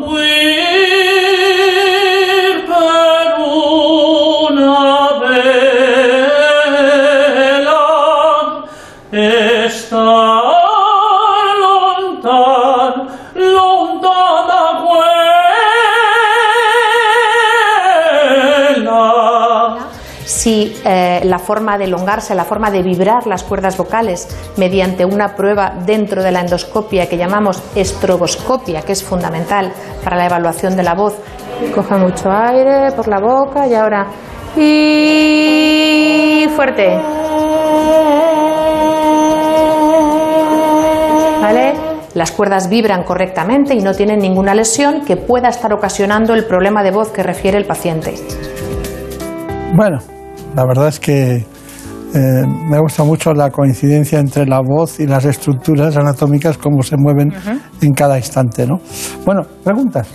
Pues nos ha escrito una persona con nódulos vocales que está notando pues, que cada vez su voz es más sesgada o que le cuesta más hablar y le han recomendado que haga rehabil- rehabilitación de la voz. Nos pregunta en qué consiste exactamente y si es lo más indicado en su caso. Eh, efectivamente, la, la rehabilitación de la voz o el tratamiento logopédico eh, para los, algunos problemas de voz es a veces el tratamiento eh, fundamental y único algunas veces, por ejemplo, en los nódulos vocales en la mayoría de los casos. ¿no? En, otras, en otras ocasiones el tratamiento logopédico es complementario a otros tratamientos que utilizamos en la voz, ¿no? incluso, por ejemplo, a la cirugía. Pero efectivamente, en el caso de unos nódulos vocales, si los nódulos no son muy antiguos y no están muy fibrosos, se llevan mucho tiempo, a veces están tan duros, digamos, que no es posible eh, quitarlos con la logopedia, con el tratamiento logopédico. Pero si no es así, efectivamente se pueden curar eh, totalmente con tratamiento rehabilitador logopédico. Más preguntas. Más preguntas. Pues también nos han preguntado por qué sucede exactamente en ese momento de la adolescencia en la que cambia la voz y si tiene algo que ver la nuez en que a los chicos les cambie de una manera un poco más brusca, digamos.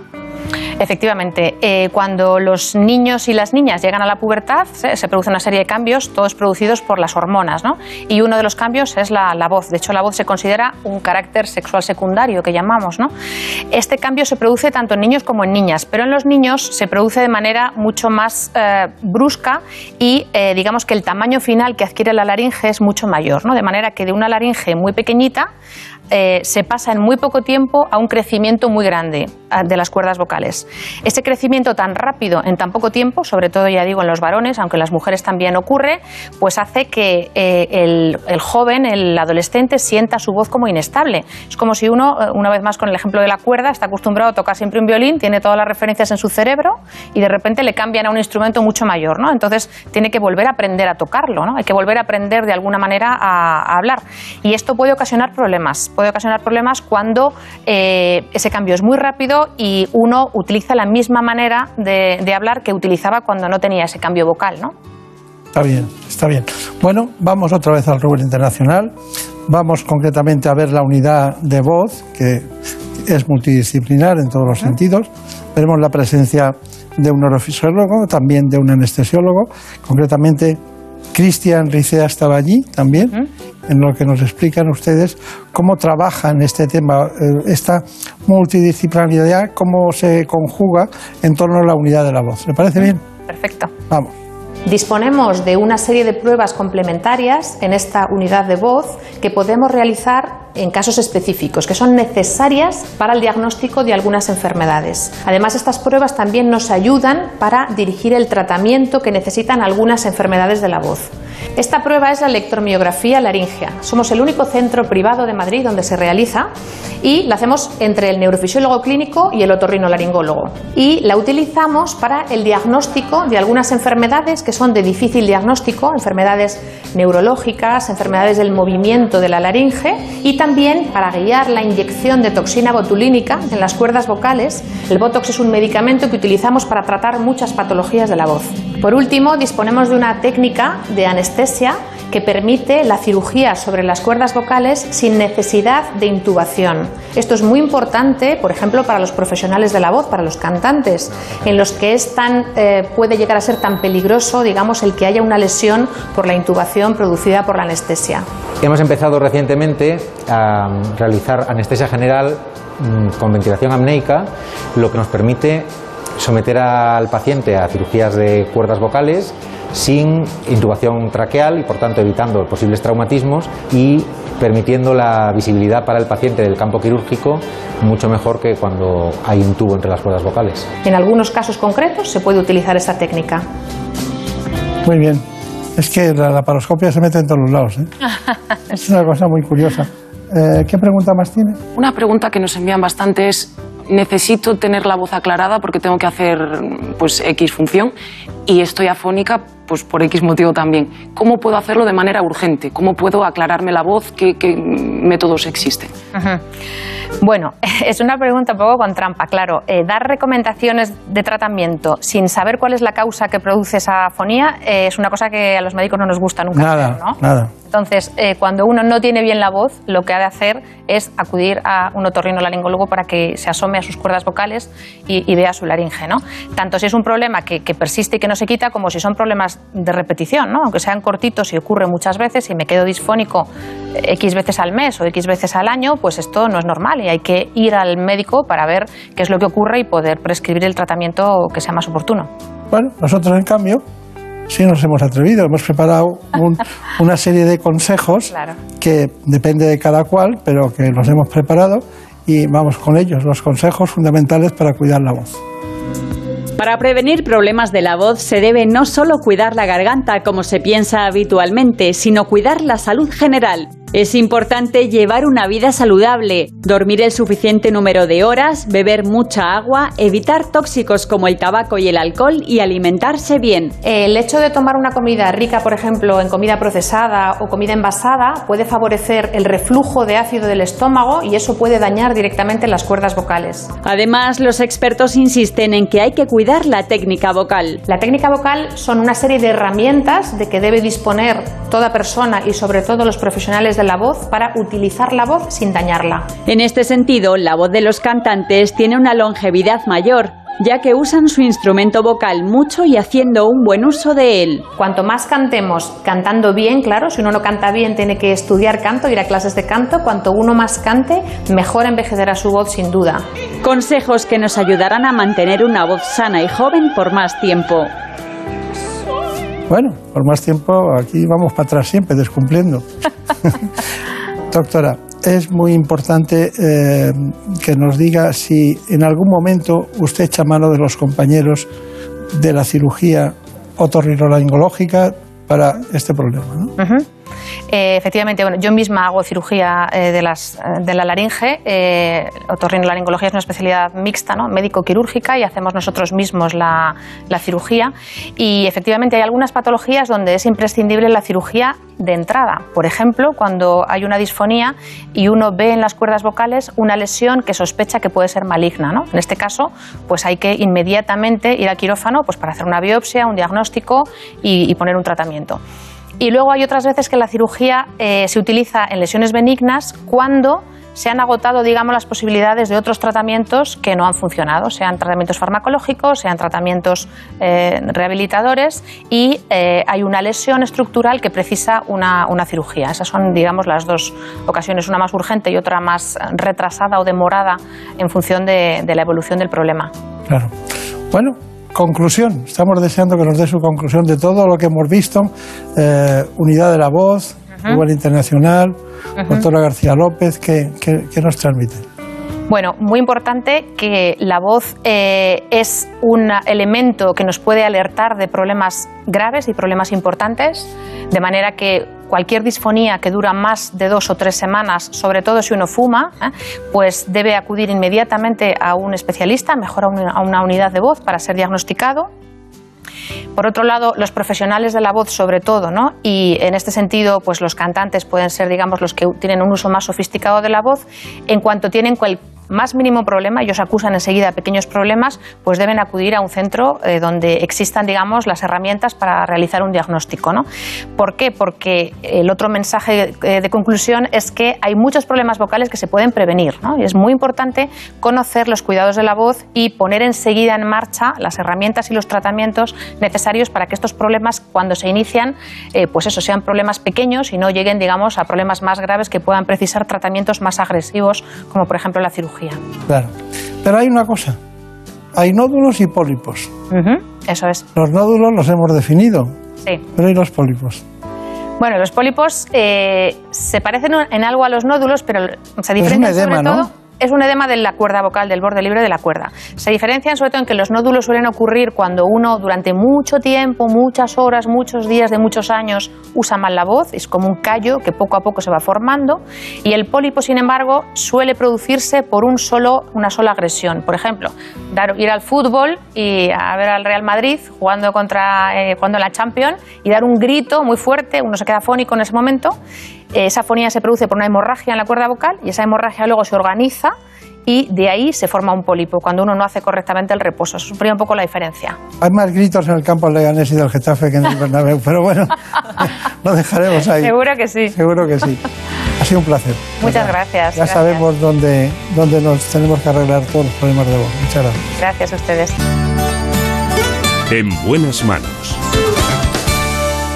¿Conoces la relación entre cuidar de tu hogar y cuidar de ti? En Murprotec sabemos que cuando eliminamos las humedades de forma definitiva de tu hogar estamos cuidando de ti y de tu familia. Una vivienda libre de humedades es sana y segura. Llámanos al 930 1130 o accede en murprotec.es. Cuidando de tu hogar, cuidamos de ti.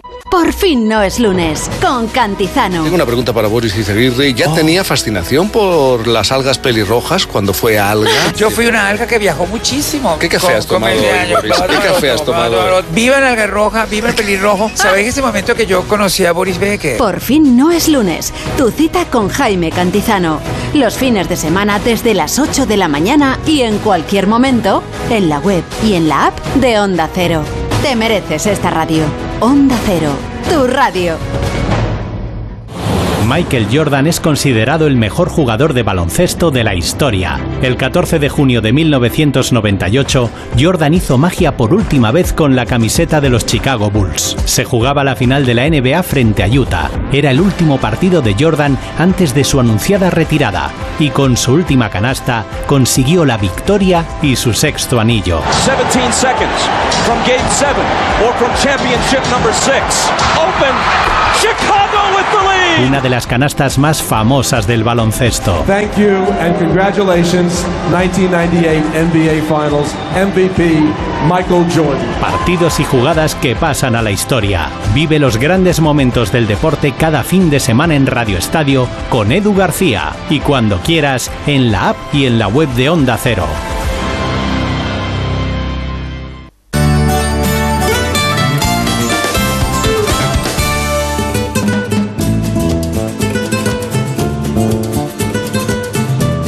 Ha llegado el momento de conocer lo que publican nuestros compañeros de La Razón en ese suplemento de A tu Salud.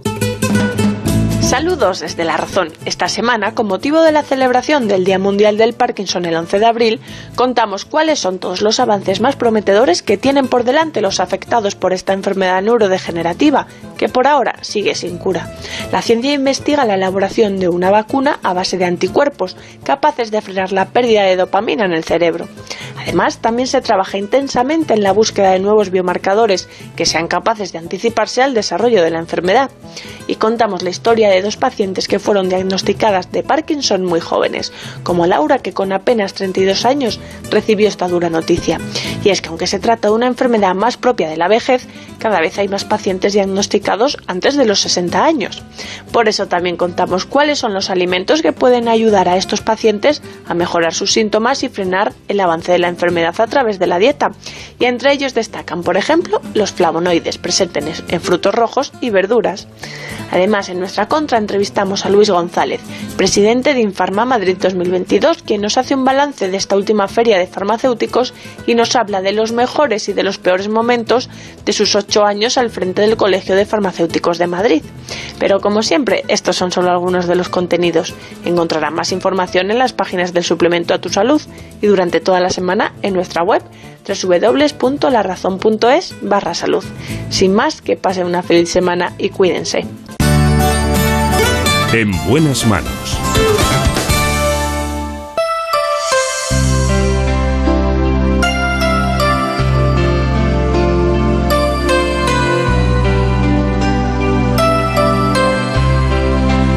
Y de la voz hacia otro órgano de los sentidos, la visión. Y hay personas que con los años van perdiendo visión. Al final, después de las investigaciones, se demuestra que lo que pueden tener es cataratas. Y por eso, hoy trataremos la cirugía de las cataratas. Lo haremos con el doctor David Antolín. Que sin cumplir. Trabaja como oftalmólogo en el Hospital La Milagrosa de Madrid. como tú, como yo. Es la espera en un teléfono, la aventura de lo ilógico, la locura de lo mágico. Y a mí que me gusta mucho Laura Pausini, canta maravillosamente bien. Pero lo mejor es poderla también ver, contemplar su manera tan fuerte y tan potente de enfrentarse a la música. Lo que hacen los grandes cirujanos cuando se enfrentan a la oscuridad porque el paciente tiene cataratas.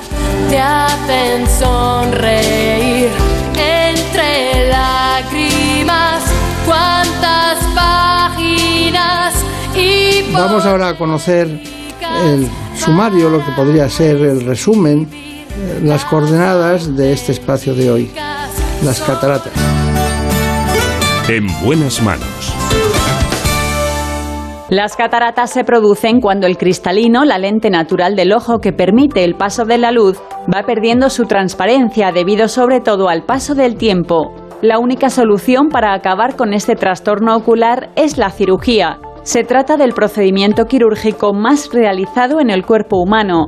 Solo en España se practican al año alrededor de 450.000 intervenciones y casi 22 millones en el mundo. Aunque la Organización Mundial de la Salud estima que debido al envejecimiento de la población, en 2025 se realizarán más de 33 millones de estas operaciones. Es una intervención breve, indolora y de recuperación rápida. Desde hace décadas se utiliza un procedimiento conocido como facoemulsificación, que consiste en deshacer la catarata mediante ultrasonidos y aspirarla, sustituyendo después el cristalino por una lente intraocular artificial. Sin embargo, se ha incorporado una nueva técnica, el láser de femtosegundo, que supone una revolución ya que mejora la seguridad, la rapidez y la precisión del procedimiento quirúrgico. Hoy nos acompaña un gran oftalmólogo, el doctor David Antolín, que es oftalmólogo y dirige el servicio de esta especialidad del Hospital Vitas La Milagrosa en Madrid, justo en el centro de Madrid. Bueno, doctor Antolín, vamos a hablar de muchas cosas, pero eh, principalmente quería hablar en principio de cataratas. ¿no? Eh, si no existieran las cataratas, usted tendrían que cerrar el kiosco, ¿no? Seguramente, o sea, inventaríamos algo, pero sería de otra cosa, sí. Sería de otra cosa, ¿no? Pero ¿cuál sería la segunda? La segunda. La segunda, más por volumen. ¿La presbicia sería? ¿O la, la cirugía de la presbicia, la cirugía de la miopía, la cirugía refractiva, incluso el glaucoma y la retina son patologías prevalentísimas y que nos ocupan mucho tiempo. Claro, claro, claro. Eh, todos vamos a tener cataratas si viviéramos eh, eternamente, todos acabaríamos con cataratas. Indudablemente. Es un proceso totalmente normal de envejecimiento. La pérdida de transparencia del cristalino es algo que se produce en todos los casos, antes o después. Y, y la pregunta es, ¿hay que esperar que la catarata esté formada, que la opacidad sea completa para poder operar o se puede operar antes? Es una pregunta muy buena. Antiguamente había que esperar, lo que solíamos oír de hay que esperar a que las cataratas estén formadas o hechas, era porque las técnicas obligaban a quitar el cristalino en bloque y si se rompía producía una complicación que era muy difícil de resolver y a la vez las técnicas estaban menos avanzadas y los resultados eran menos fiables o menos precisos que ahora, con lo cual, hasta que no había un empeoramiento suficiente, no se justificaba extraer el cristalino. Hoy en día es prácticamente completamente al revés. No es que haya que operar antes de que estén las cosas, pero se reducen enormemente las complicaciones y aumenta mucho la fiabilidad de las técnicas si se opera a tiempo y si se opera cuando la catarata está poco formada. Claro. Estamos hablando de la primera causa mundial de discapacidad visual. Bueno, la pregunta es, ¿es verdad que la cirugía de la catarata es el procedimiento quirúrgico más realizado en el mundo? Lo es. Es verdad. Qué curioso, ¿no? Eh, bueno, es que además eh, en, en- España hay muy buenos oftalmólogos. ¿eh? Hay unas buenas escuelas de oftalmología tradicionalmente. Pero me gustaría saber por qué se produce la catarata. La catarata, bueno, el cristalino es un tejido que tiene un crecimiento parecido al de las uñas y el pelo. Hay unas células, hay un epitelio en- encapsulado en una zona por la cual eh, es transparente cuando esas fibras son muy paralelas. Pero a medida que ese epitelio sigue creciendo con el tiempo, las fibras se desordenan y existe una degeneración por la cual empiezan a no reflejar o a refractar la luz en diferentes direcciones, por lo cual se ve un color. El cristalino normal es transparente y el cristalino cataratoso es opaco y vemos un color a su través. Eh, y al no dejar pasar tanta luz, por ese crecimiento es cuando se produce la opacificación y la catarata. Está bien. ¿Alguna pregunta? Sí, sabemos que la diabetes puede dañar los ojos al afectar a pequeños vasos sanguíneos de la retina y que es además uno de los principales motivos de, ceguera. Entonces nos preguntan si hay tratamientos para recuperar la vista borrosa eh, por diabetes. Existen. La diabetes puede producir eh, visión borrosa por varias causas. La primera es que la, diabetes es un gran inductor de cataratas. Eh, y la segunda es que la diabetes produce un edema retiniano que es la principal causa de ceguera difícil de revertir en, en la diabetes. La primera, el primer consejo a todo diabético absolutamente es controlar precozmente la diabetes. El, primer- el control de la diabetes es capaz de revertir por sí mismo ciertas lesiones que pueden dar origen a, problemas visuales serios. Eh, el segundo es controlar las cataratas y el tercero existen eh, láseres y productos que se pueden inyectar tanto fármacos antiangiogénicos como corticoides que son capaces de revertir junto a los tradicionales láseres eh, una parte importante de las, de las dificultades visuales que pueden producirse por la diabetes. Bueno, eh, doctor Antolín, estamos con las cataratas. Eh, se ha citado la aportación del láser de fontosegundos a, a la cirugía de la catarata. Se ha citado. ¿Me puede decir por qué? Frente al láser de femtosegundo yo tengo el corazón un poco partido. Porque el láser de femtosegundo que yo uso para operar miopía, por ejemplo, porque es capaz. El láser de femtosegundo es un láser de corte. Es un láser de corte muy preciso que permite automatizar ciertos pasos de la cirugía de catarata. Eh, es una cosa positiva y, sin embargo, el láser de femtosegundo no permite terminar cirugías de catarata porque hay que utilizar el resto de, de microinstrumentos que ya son muy avanzados que venimos utilizando. Entonces, probablemente en el futuro y cuando los residentes y oftalmólogos jóvenes actuales eh, no hayan podido hacer las curvas que hemos hecho los cirujanos que tenemos más años, el láser de femtosegundo acabe eh, instalándose y acabe resolviendo una cantidad importante de problemas que se pueden encontrar. Sin embargo, yo en mi práctica nunca lo he incorporado porque todavía no encuentro que resuelva mm, problemas significativos de la práctica de la cirugía de catarata habitual, incluso de la cirugía de catarata difícil y extraordinaria. Y eh, yo no solamente me dedico a esto, sino que soy un aficionado a la cirugía de catarata. A mí me gusta mucho operar catarata. Entonces, em, se implantará, el láser eh, aporta, aporta sobre todo en contextos en los que eh, se pueden suplir determinadas partes o en determinados contextos universitarios, en contextos de investigación y en contextos sobre todo de desarrollo, pero mm, todavía para, para operar todas las cataratas con segundo yo creo que todavía no, no estamos.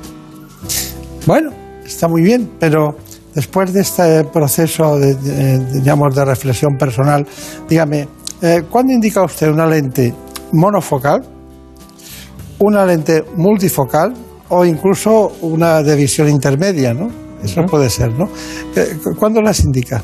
Tradicionalmente solamente existían lentes monofocales, eh, aunque los primeros intentos de lentes multifocales, eh, y ya con resultados razonablemente buenos, eh, que eran uniendo dos lentes monofocales a modo de bifocal, los hacían en los primeros 80 en Estados Unidos, y durante los últimos años las, lentes multifocales se han perfeccionado hasta tal punto que han llegado a ser la primera opción en la que pensamos. Cuando solamente había lentes monofocales, que son lentes que permiten enfocar a una distancia habitualmente lejana, los pacientes resolvían ese problema y el problema de opacidad al quitar una catarata, pero nos faltan distancias. La mayoría de la vida que hacen muchas personas y fundamentalmente mayores es la distancia intermedia, que es la del alcance de la mano, y la distancia cercana, que es la de ver el reloj, la de comer de un plato o la del móvil o la de leer un libro. Al principio empezamos a enfocar las lentes multifocales como algo casi estético que suplía eh, las ganas de no llevar gafas, pero la cosa no es así. Yo ahora cuando hablo con mis pacientes les hablo de que sin haber ninguna lente perfecta, porque no hay ninguna lente perfecta, las lentes multifocales intentan eh, quitar limitaciones, intentan ser lentes de mínimos, versátiles, que lo que hacen es permitir una vida más independiente que podemos apreciar en un contexto bueno. O sea, no, hay nada mejor que ir a un restaurante y poder leer la carta sin gafas cuando uno ha dejado de poder hacerlo.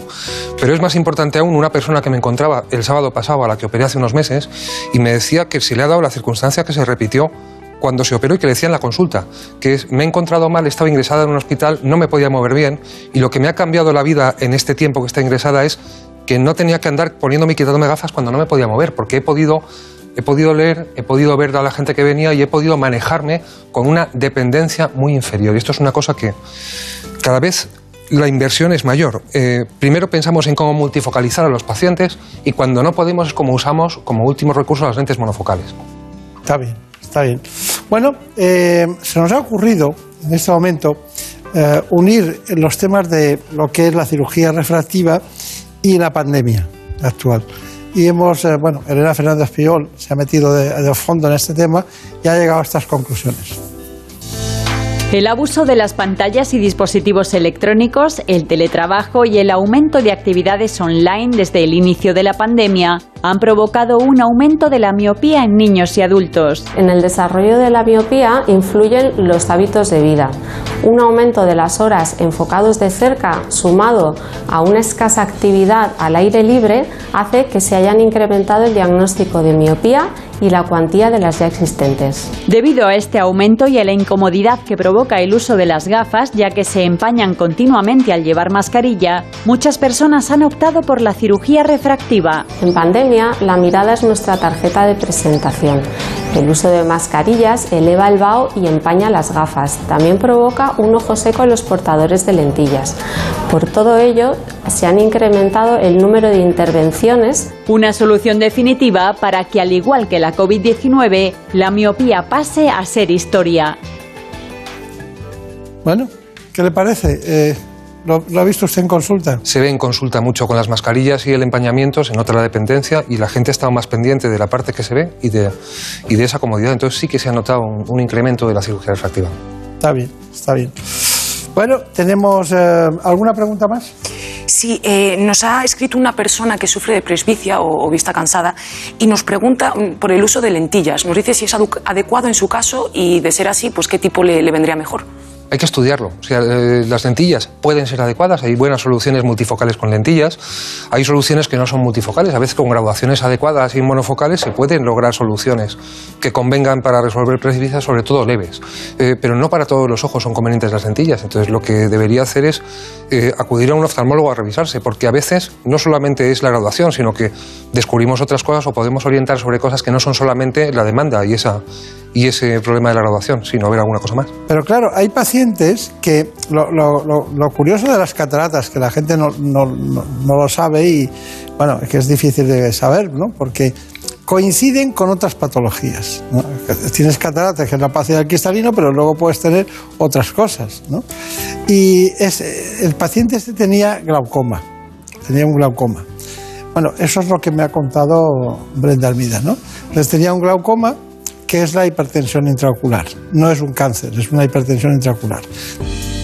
El glaucoma es la segunda causa de ceguera en el mundo y se debe a un aumento de la tensión ocular que provoca lesiones en el nervio óptico. Se han llegado a identificar hasta 60 tipos y sin embargo todavía se desconocen con exactitud las causas de su aparición.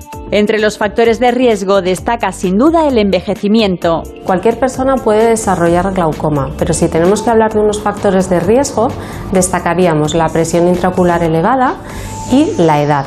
También no olvidarnos de los antecedentes familiares del glaucoma. Se calcula que en todo el mundo hay más de 60 millones de personas con glaucoma, cifra que va en aumento debido a la mayor esperanza de vida de la población. En nuestro país el número de afectados ya alcanza el millón. La mitad de ellos desconoce que lo tiene, ya que la mayoría de ellos no presenta síntomas hasta una fase avanzada de la enfermedad. La mejor prevención para el glaucoma es un diagnóstico precoz. Para ello, recomendamos acudir a la consulta del oftalmólogo a partir de los 40 años. Al glaucoma se le llama el ladrón silencioso de la visión. La detección precoz y cumplir el tratamiento son claves para prevenir la ceguera. Muy bien, parece bien. Bueno, pues tendremos que ir a la intervención, pero antes tienes alguna pregunta más. Sí, eh, desafortunadamente para cuando nos damos cuenta de ciertos trastornos oftalmológicos ya es demasiado tarde y nos preguntan qué deberíamos de hacer para tratar de tener esto controlado. Eh, no sé si exámenes rutinarios o ciertas pruebas determinadas.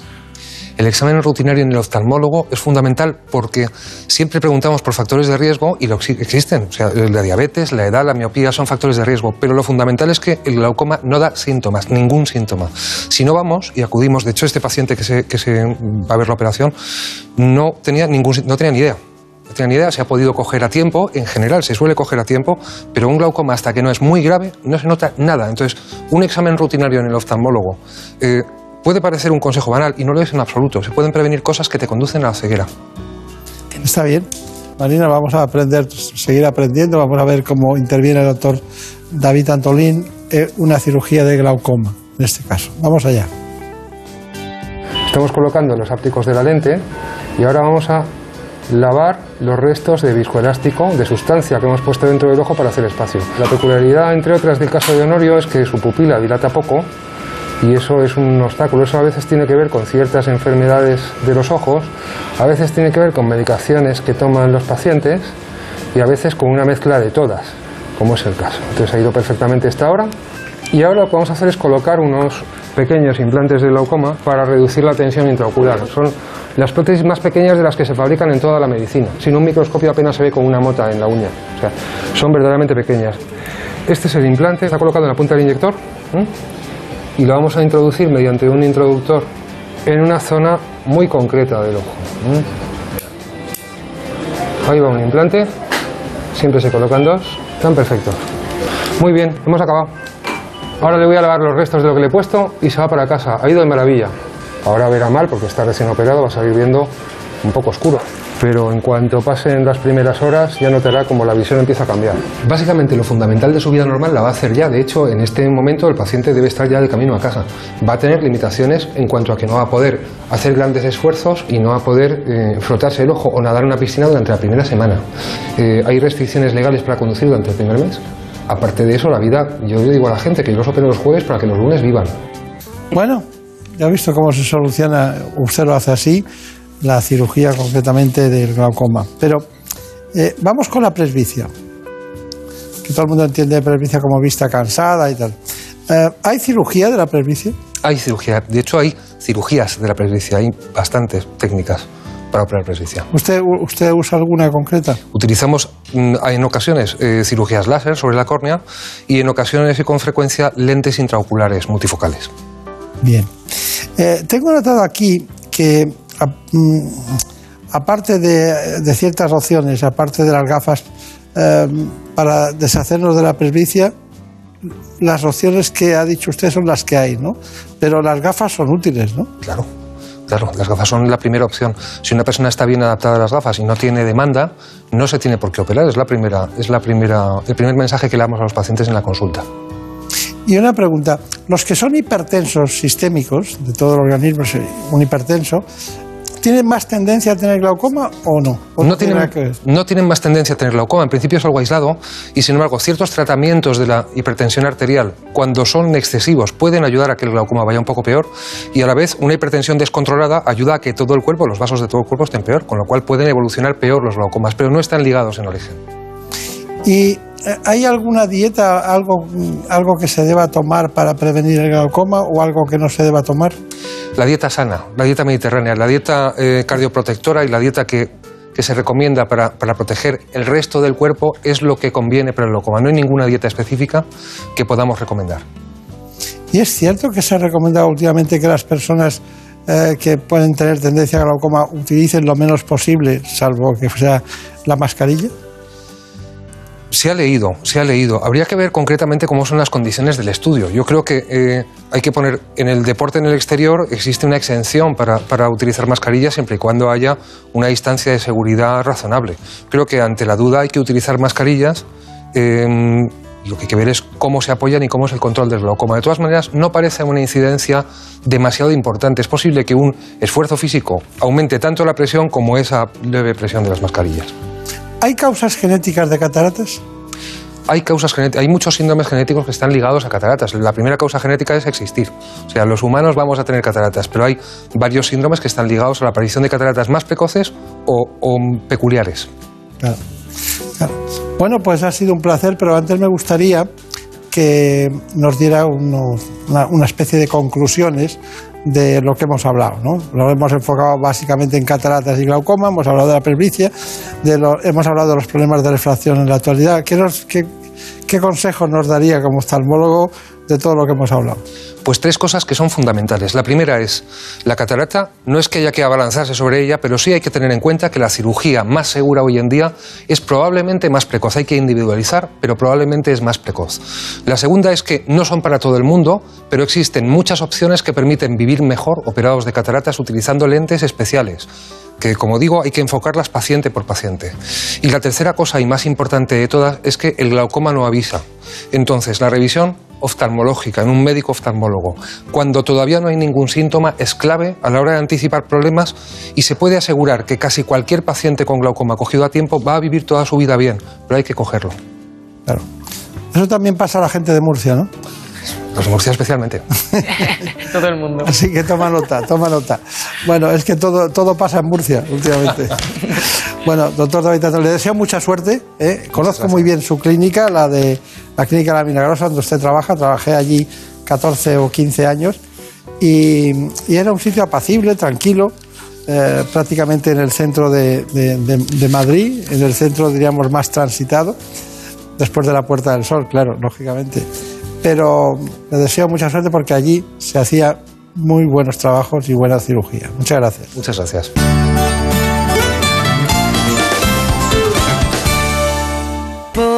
beso tuyo. Contigo me voy. No me lo pregunto. Contigo me voy. Que se me fue del alma. Este programa fue posible gracias al trabajo de Jorge Zamorano. Yo me voy. En la producción estuvo Marta López Llorente.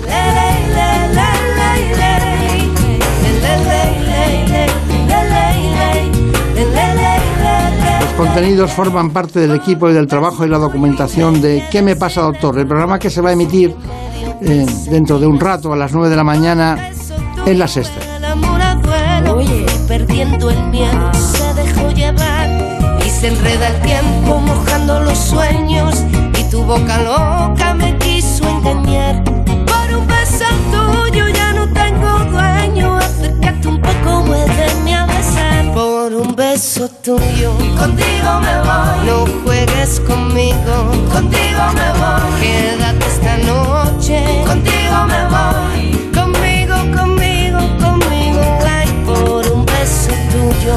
Contigo me voy. No juegues conmigo. Contigo me voy. Quédate esta noche. Contigo